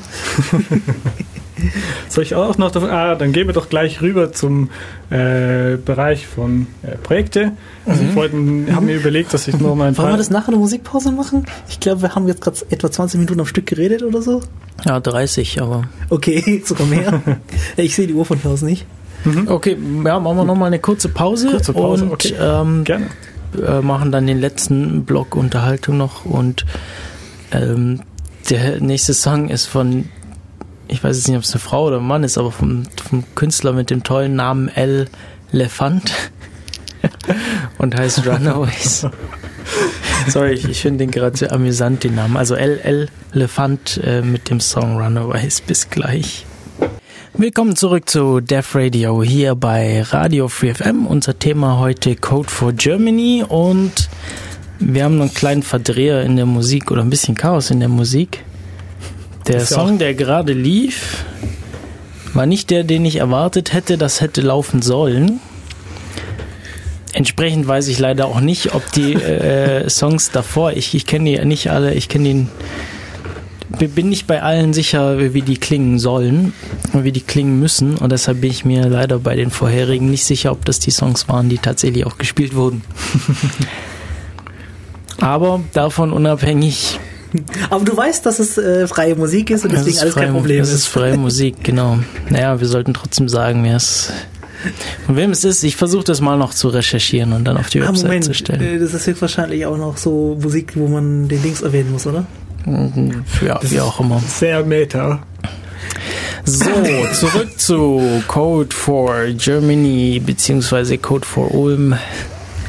Genau. Ähm, also, äh, wir wollten gerade noch äh, vor der Pause ähm, erzählen von der Vornamenanwendung.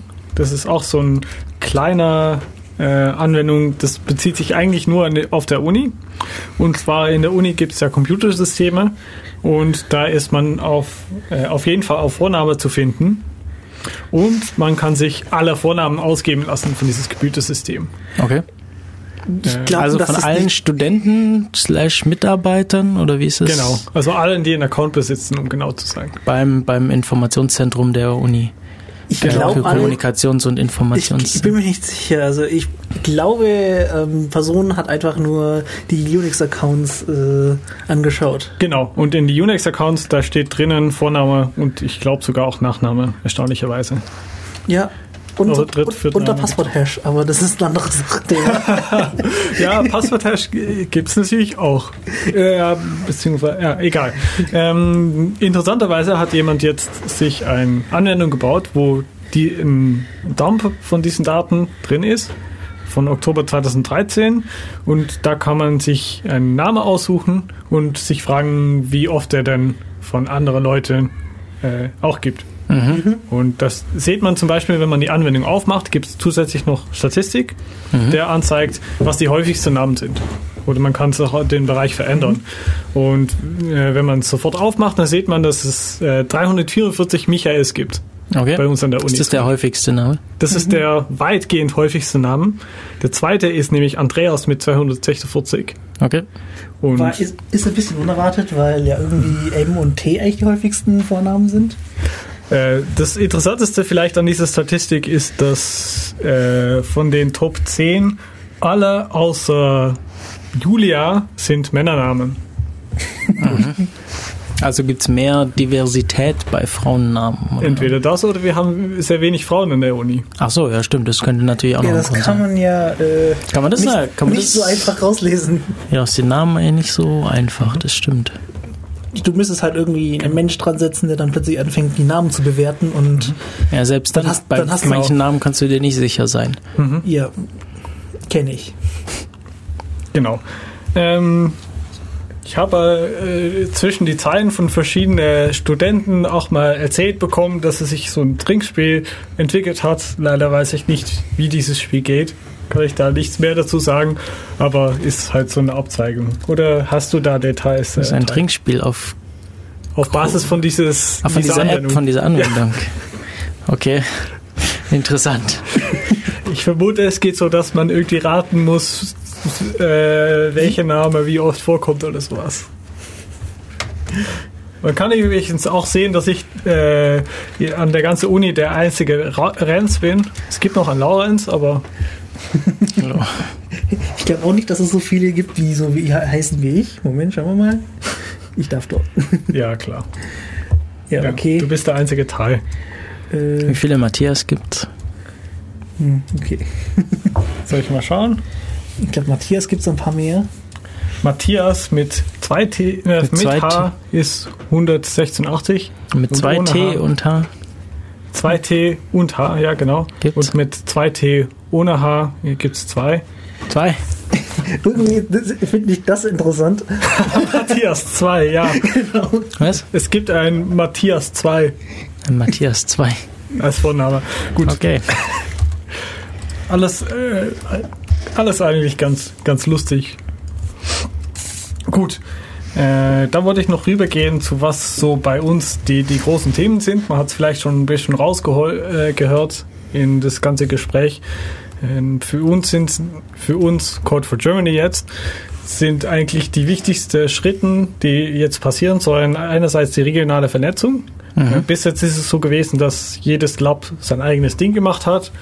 Und jedes Lab hat was ganz Cooles gebaut. Zum Beispiel gibt es in Heilbronn eine Trinkwasseranwendung, wo man die Wasserqualität prüfen kann. Ähm, in Köln gibt es, wie gesagt, diesen Fahrradwege und die Feinstaubsammlung. Und es gibt lauter spannende Projekte. Gerade in Baden-Württemberg gibt es auch sehr viel.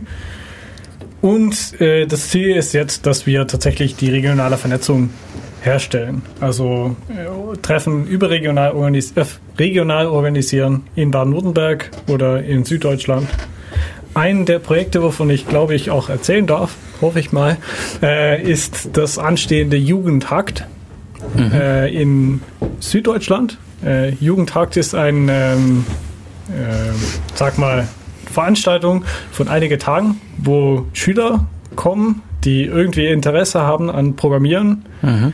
Und äh, die werden da begleitet und äh, eine Art, führen eine Art Hackathon durch. Äh, da kam, äh, das wurde jetzt, ich glaube, ein oder zweimal in Berlin schon organisiert. Äh, Moment. Jetzt habe ich natürlich die Webseite nicht offen. Und äh, jugendhakt.de ist der Webseite. Da findet man ganz schöner Background. Und zusätzlich äh, gibt es auch sehr viel Information für Eltern. Also man denkt ja, Hacking, Hacker, das ist alles böse und so. Ist aber gar nicht Das so. sind ja nur die Medien schuld. Ja, das kann man zwar so sagen, aber hier wird halt ein bisschen besser für äh, Eltern äh, erklärt mit den Frequently Asked Questions, so wie man das halt kennt. Und die allererste Frage davon, das finde ich eigentlich ganz lustig. Äh, ich kenne Jugendhakt nicht. Äh, wenn mein Kind sich dort anmeldet, kommt es als böse Hackerin aus dem Wochenende zurück. Und das Antwort ist natürlich nein. Das Ziel ist nämlich, die Leute was Tolles beizubringen. Und jetzt gibt es äh, zum ersten Mal ähm, Projekte außerhalb Berlin. Und insbesondere wird es eins geben in Ulm, die auch von Kollegen bei uns in Ulm AP organisiert wird. Und mehr Informationen dazu gibt es auf Twitter in, unter Jugendhakt Süd. Und ich glaube, ich werde dann nachher in den Show Notes nochmal Link dazu packen. Okay, ja, ich habe gerade einen Link zumindest auf jugendhack.de ähm, eingetragen. Mhm. Aber es wäre natürlich super, wenn du dann noch den Link zur Ulmer Veranstaltung hinzufügen könntest. Mhm. Okay, haben wir noch was? Weil so langsam äh, geht uns die Zeit aus. Ähm, ja, äh, ich würde, wir sollten noch äh, erwähnen, das nächste Chaos-Seminar am Ja, aber 13. mal, jetzt sind wir, haben wir zu unserem Thema noch was, mein, war jetzt eigentlich Oh, meine. Frage. Tut mir leid, tut mir leid. Ich, Okay, äh, also das einzige andere, das noch bei, wirklich bei uns ansteht, ist versuchen, die Diversität zu hö- erhöhen. Ich habe es, glaube ich, so Die- versucht ja, klar zu machen. Ja, dass das, wir wollen mehr Leute, mehr verschiedene Leute, nicht genau, nur mehr verschiedene. Leute. Insbesondere wäre natürlich gut, wenn es auch Frauen und so weiter gibt, weil die gibt es ja in der so Informatik so, weiter, wenig. Ja. Naja, bei uns Und- ja gibt es nicht so viele Frauen. Also generell in der Informatik ist es halt re re relativ schwer und deswegen sieht man halt schon, dass es einen Bias gibt. Ich weiß, ich weiß noch gut, dass ich in Leipzig saß und um mich geschaut habe und gedacht, ha, äh, da gibt es dieses Vorurteil von den weißen Männern und das trifft zum Teil schon ein bisschen zu. Und es wäre natürlich gut, wenn wir das verändern können. Und das ist, sind so die zwei Ziele, die großen Ziele von Code for Germany in dieses Jahr. Okay. Und nach Ulm reinzukommen von der Uni weg. Genau. Das ist eher so ein Also lokales das war von Ulm, nicht von... von Genau. Von, genau. Dann ähm, kommen wir so langsam zum Schluss und es gibt auch vom CCC neue ähm, Neuigkeiten. Äh, zum einen gibt es natürlich in zwei Wochen wieder eine Radiosendung, aber davor gibt es am 13. April das monatliche Chaos-Seminar des Chaos Computer Clubs Ulm. Das findet auch an der Uni statt. Auf der Website ist es irgendwie noch nicht eingetragen. Das fehlt mir hier noch so ein bisschen. Nicht? Nee, so, auf der, auf der CCC, auf der Oma CCC Website fehlt das noch. Das ist für Mai eingetragen, aber das für April noch nicht. Ähm, Das ist wahrscheinlich wieder dieses Login-Problem, dass keiner, der sich da einloggen kann und irgendwas editieren kann. ich kann das machen. Das kann fast jeder machen. Also ich habe theoretisch einen Account da, aber ich Ja, kann nicht genau. rein. Warum nicht? ähm, dann lass es doch mal reparieren. Äh, Naja, auf jeden Fall gibt live. es genau. Da, auf jeden Fall gibt es am 13. April 2015 das Chaos-Seminar mit dem Thema Editoren Battle, wo verschiedene Leute einen Texteditor vorstellen, ihren Texteditor oder einen Texteditor vorstellen und zeigen, was so die Besonderheiten davon sind, warum er besonders toll ist. Und ja, wollen da mal so ein bisschen schauen und Anregungen finden, wie kann man denn Text editieren, äh, außer äh, weiß nicht, außer, außer dem Weg, den man sowieso schon macht. Zum Beispiel mit dem Füller auf die Serviette schreiben oder so. Sehr diplomatisch formuliert. Genau. Das war's, oder? Wir hören uns in, in 14 Tagen wieder. Ja. Ähm, Und ich habe schon wieder vergessen, was wir gedacht haben, was wir in 14 Tagen machen wir wollten. wollten über Zertifikate und so Zeugs sprechen. Ah, stimmt. Aber müssen wir mal schauen, ob das, ob das auch klappt bis in zwei Wochen. Äh, wir verabschieden uns mit noch ein bisschen zufälliger Musik, von der ich nicht weiß, welche sie ist. Ich versuche noch zu recherchieren. Ja. Renz findet das lustig. Ja. Ich versuche noch zu recherchieren, was das jetzt eigentlich für Musik wirklich war. Und wir sagen Tschüss, bis zum nächsten Mal. Tschüss. Ciao. Tschüss.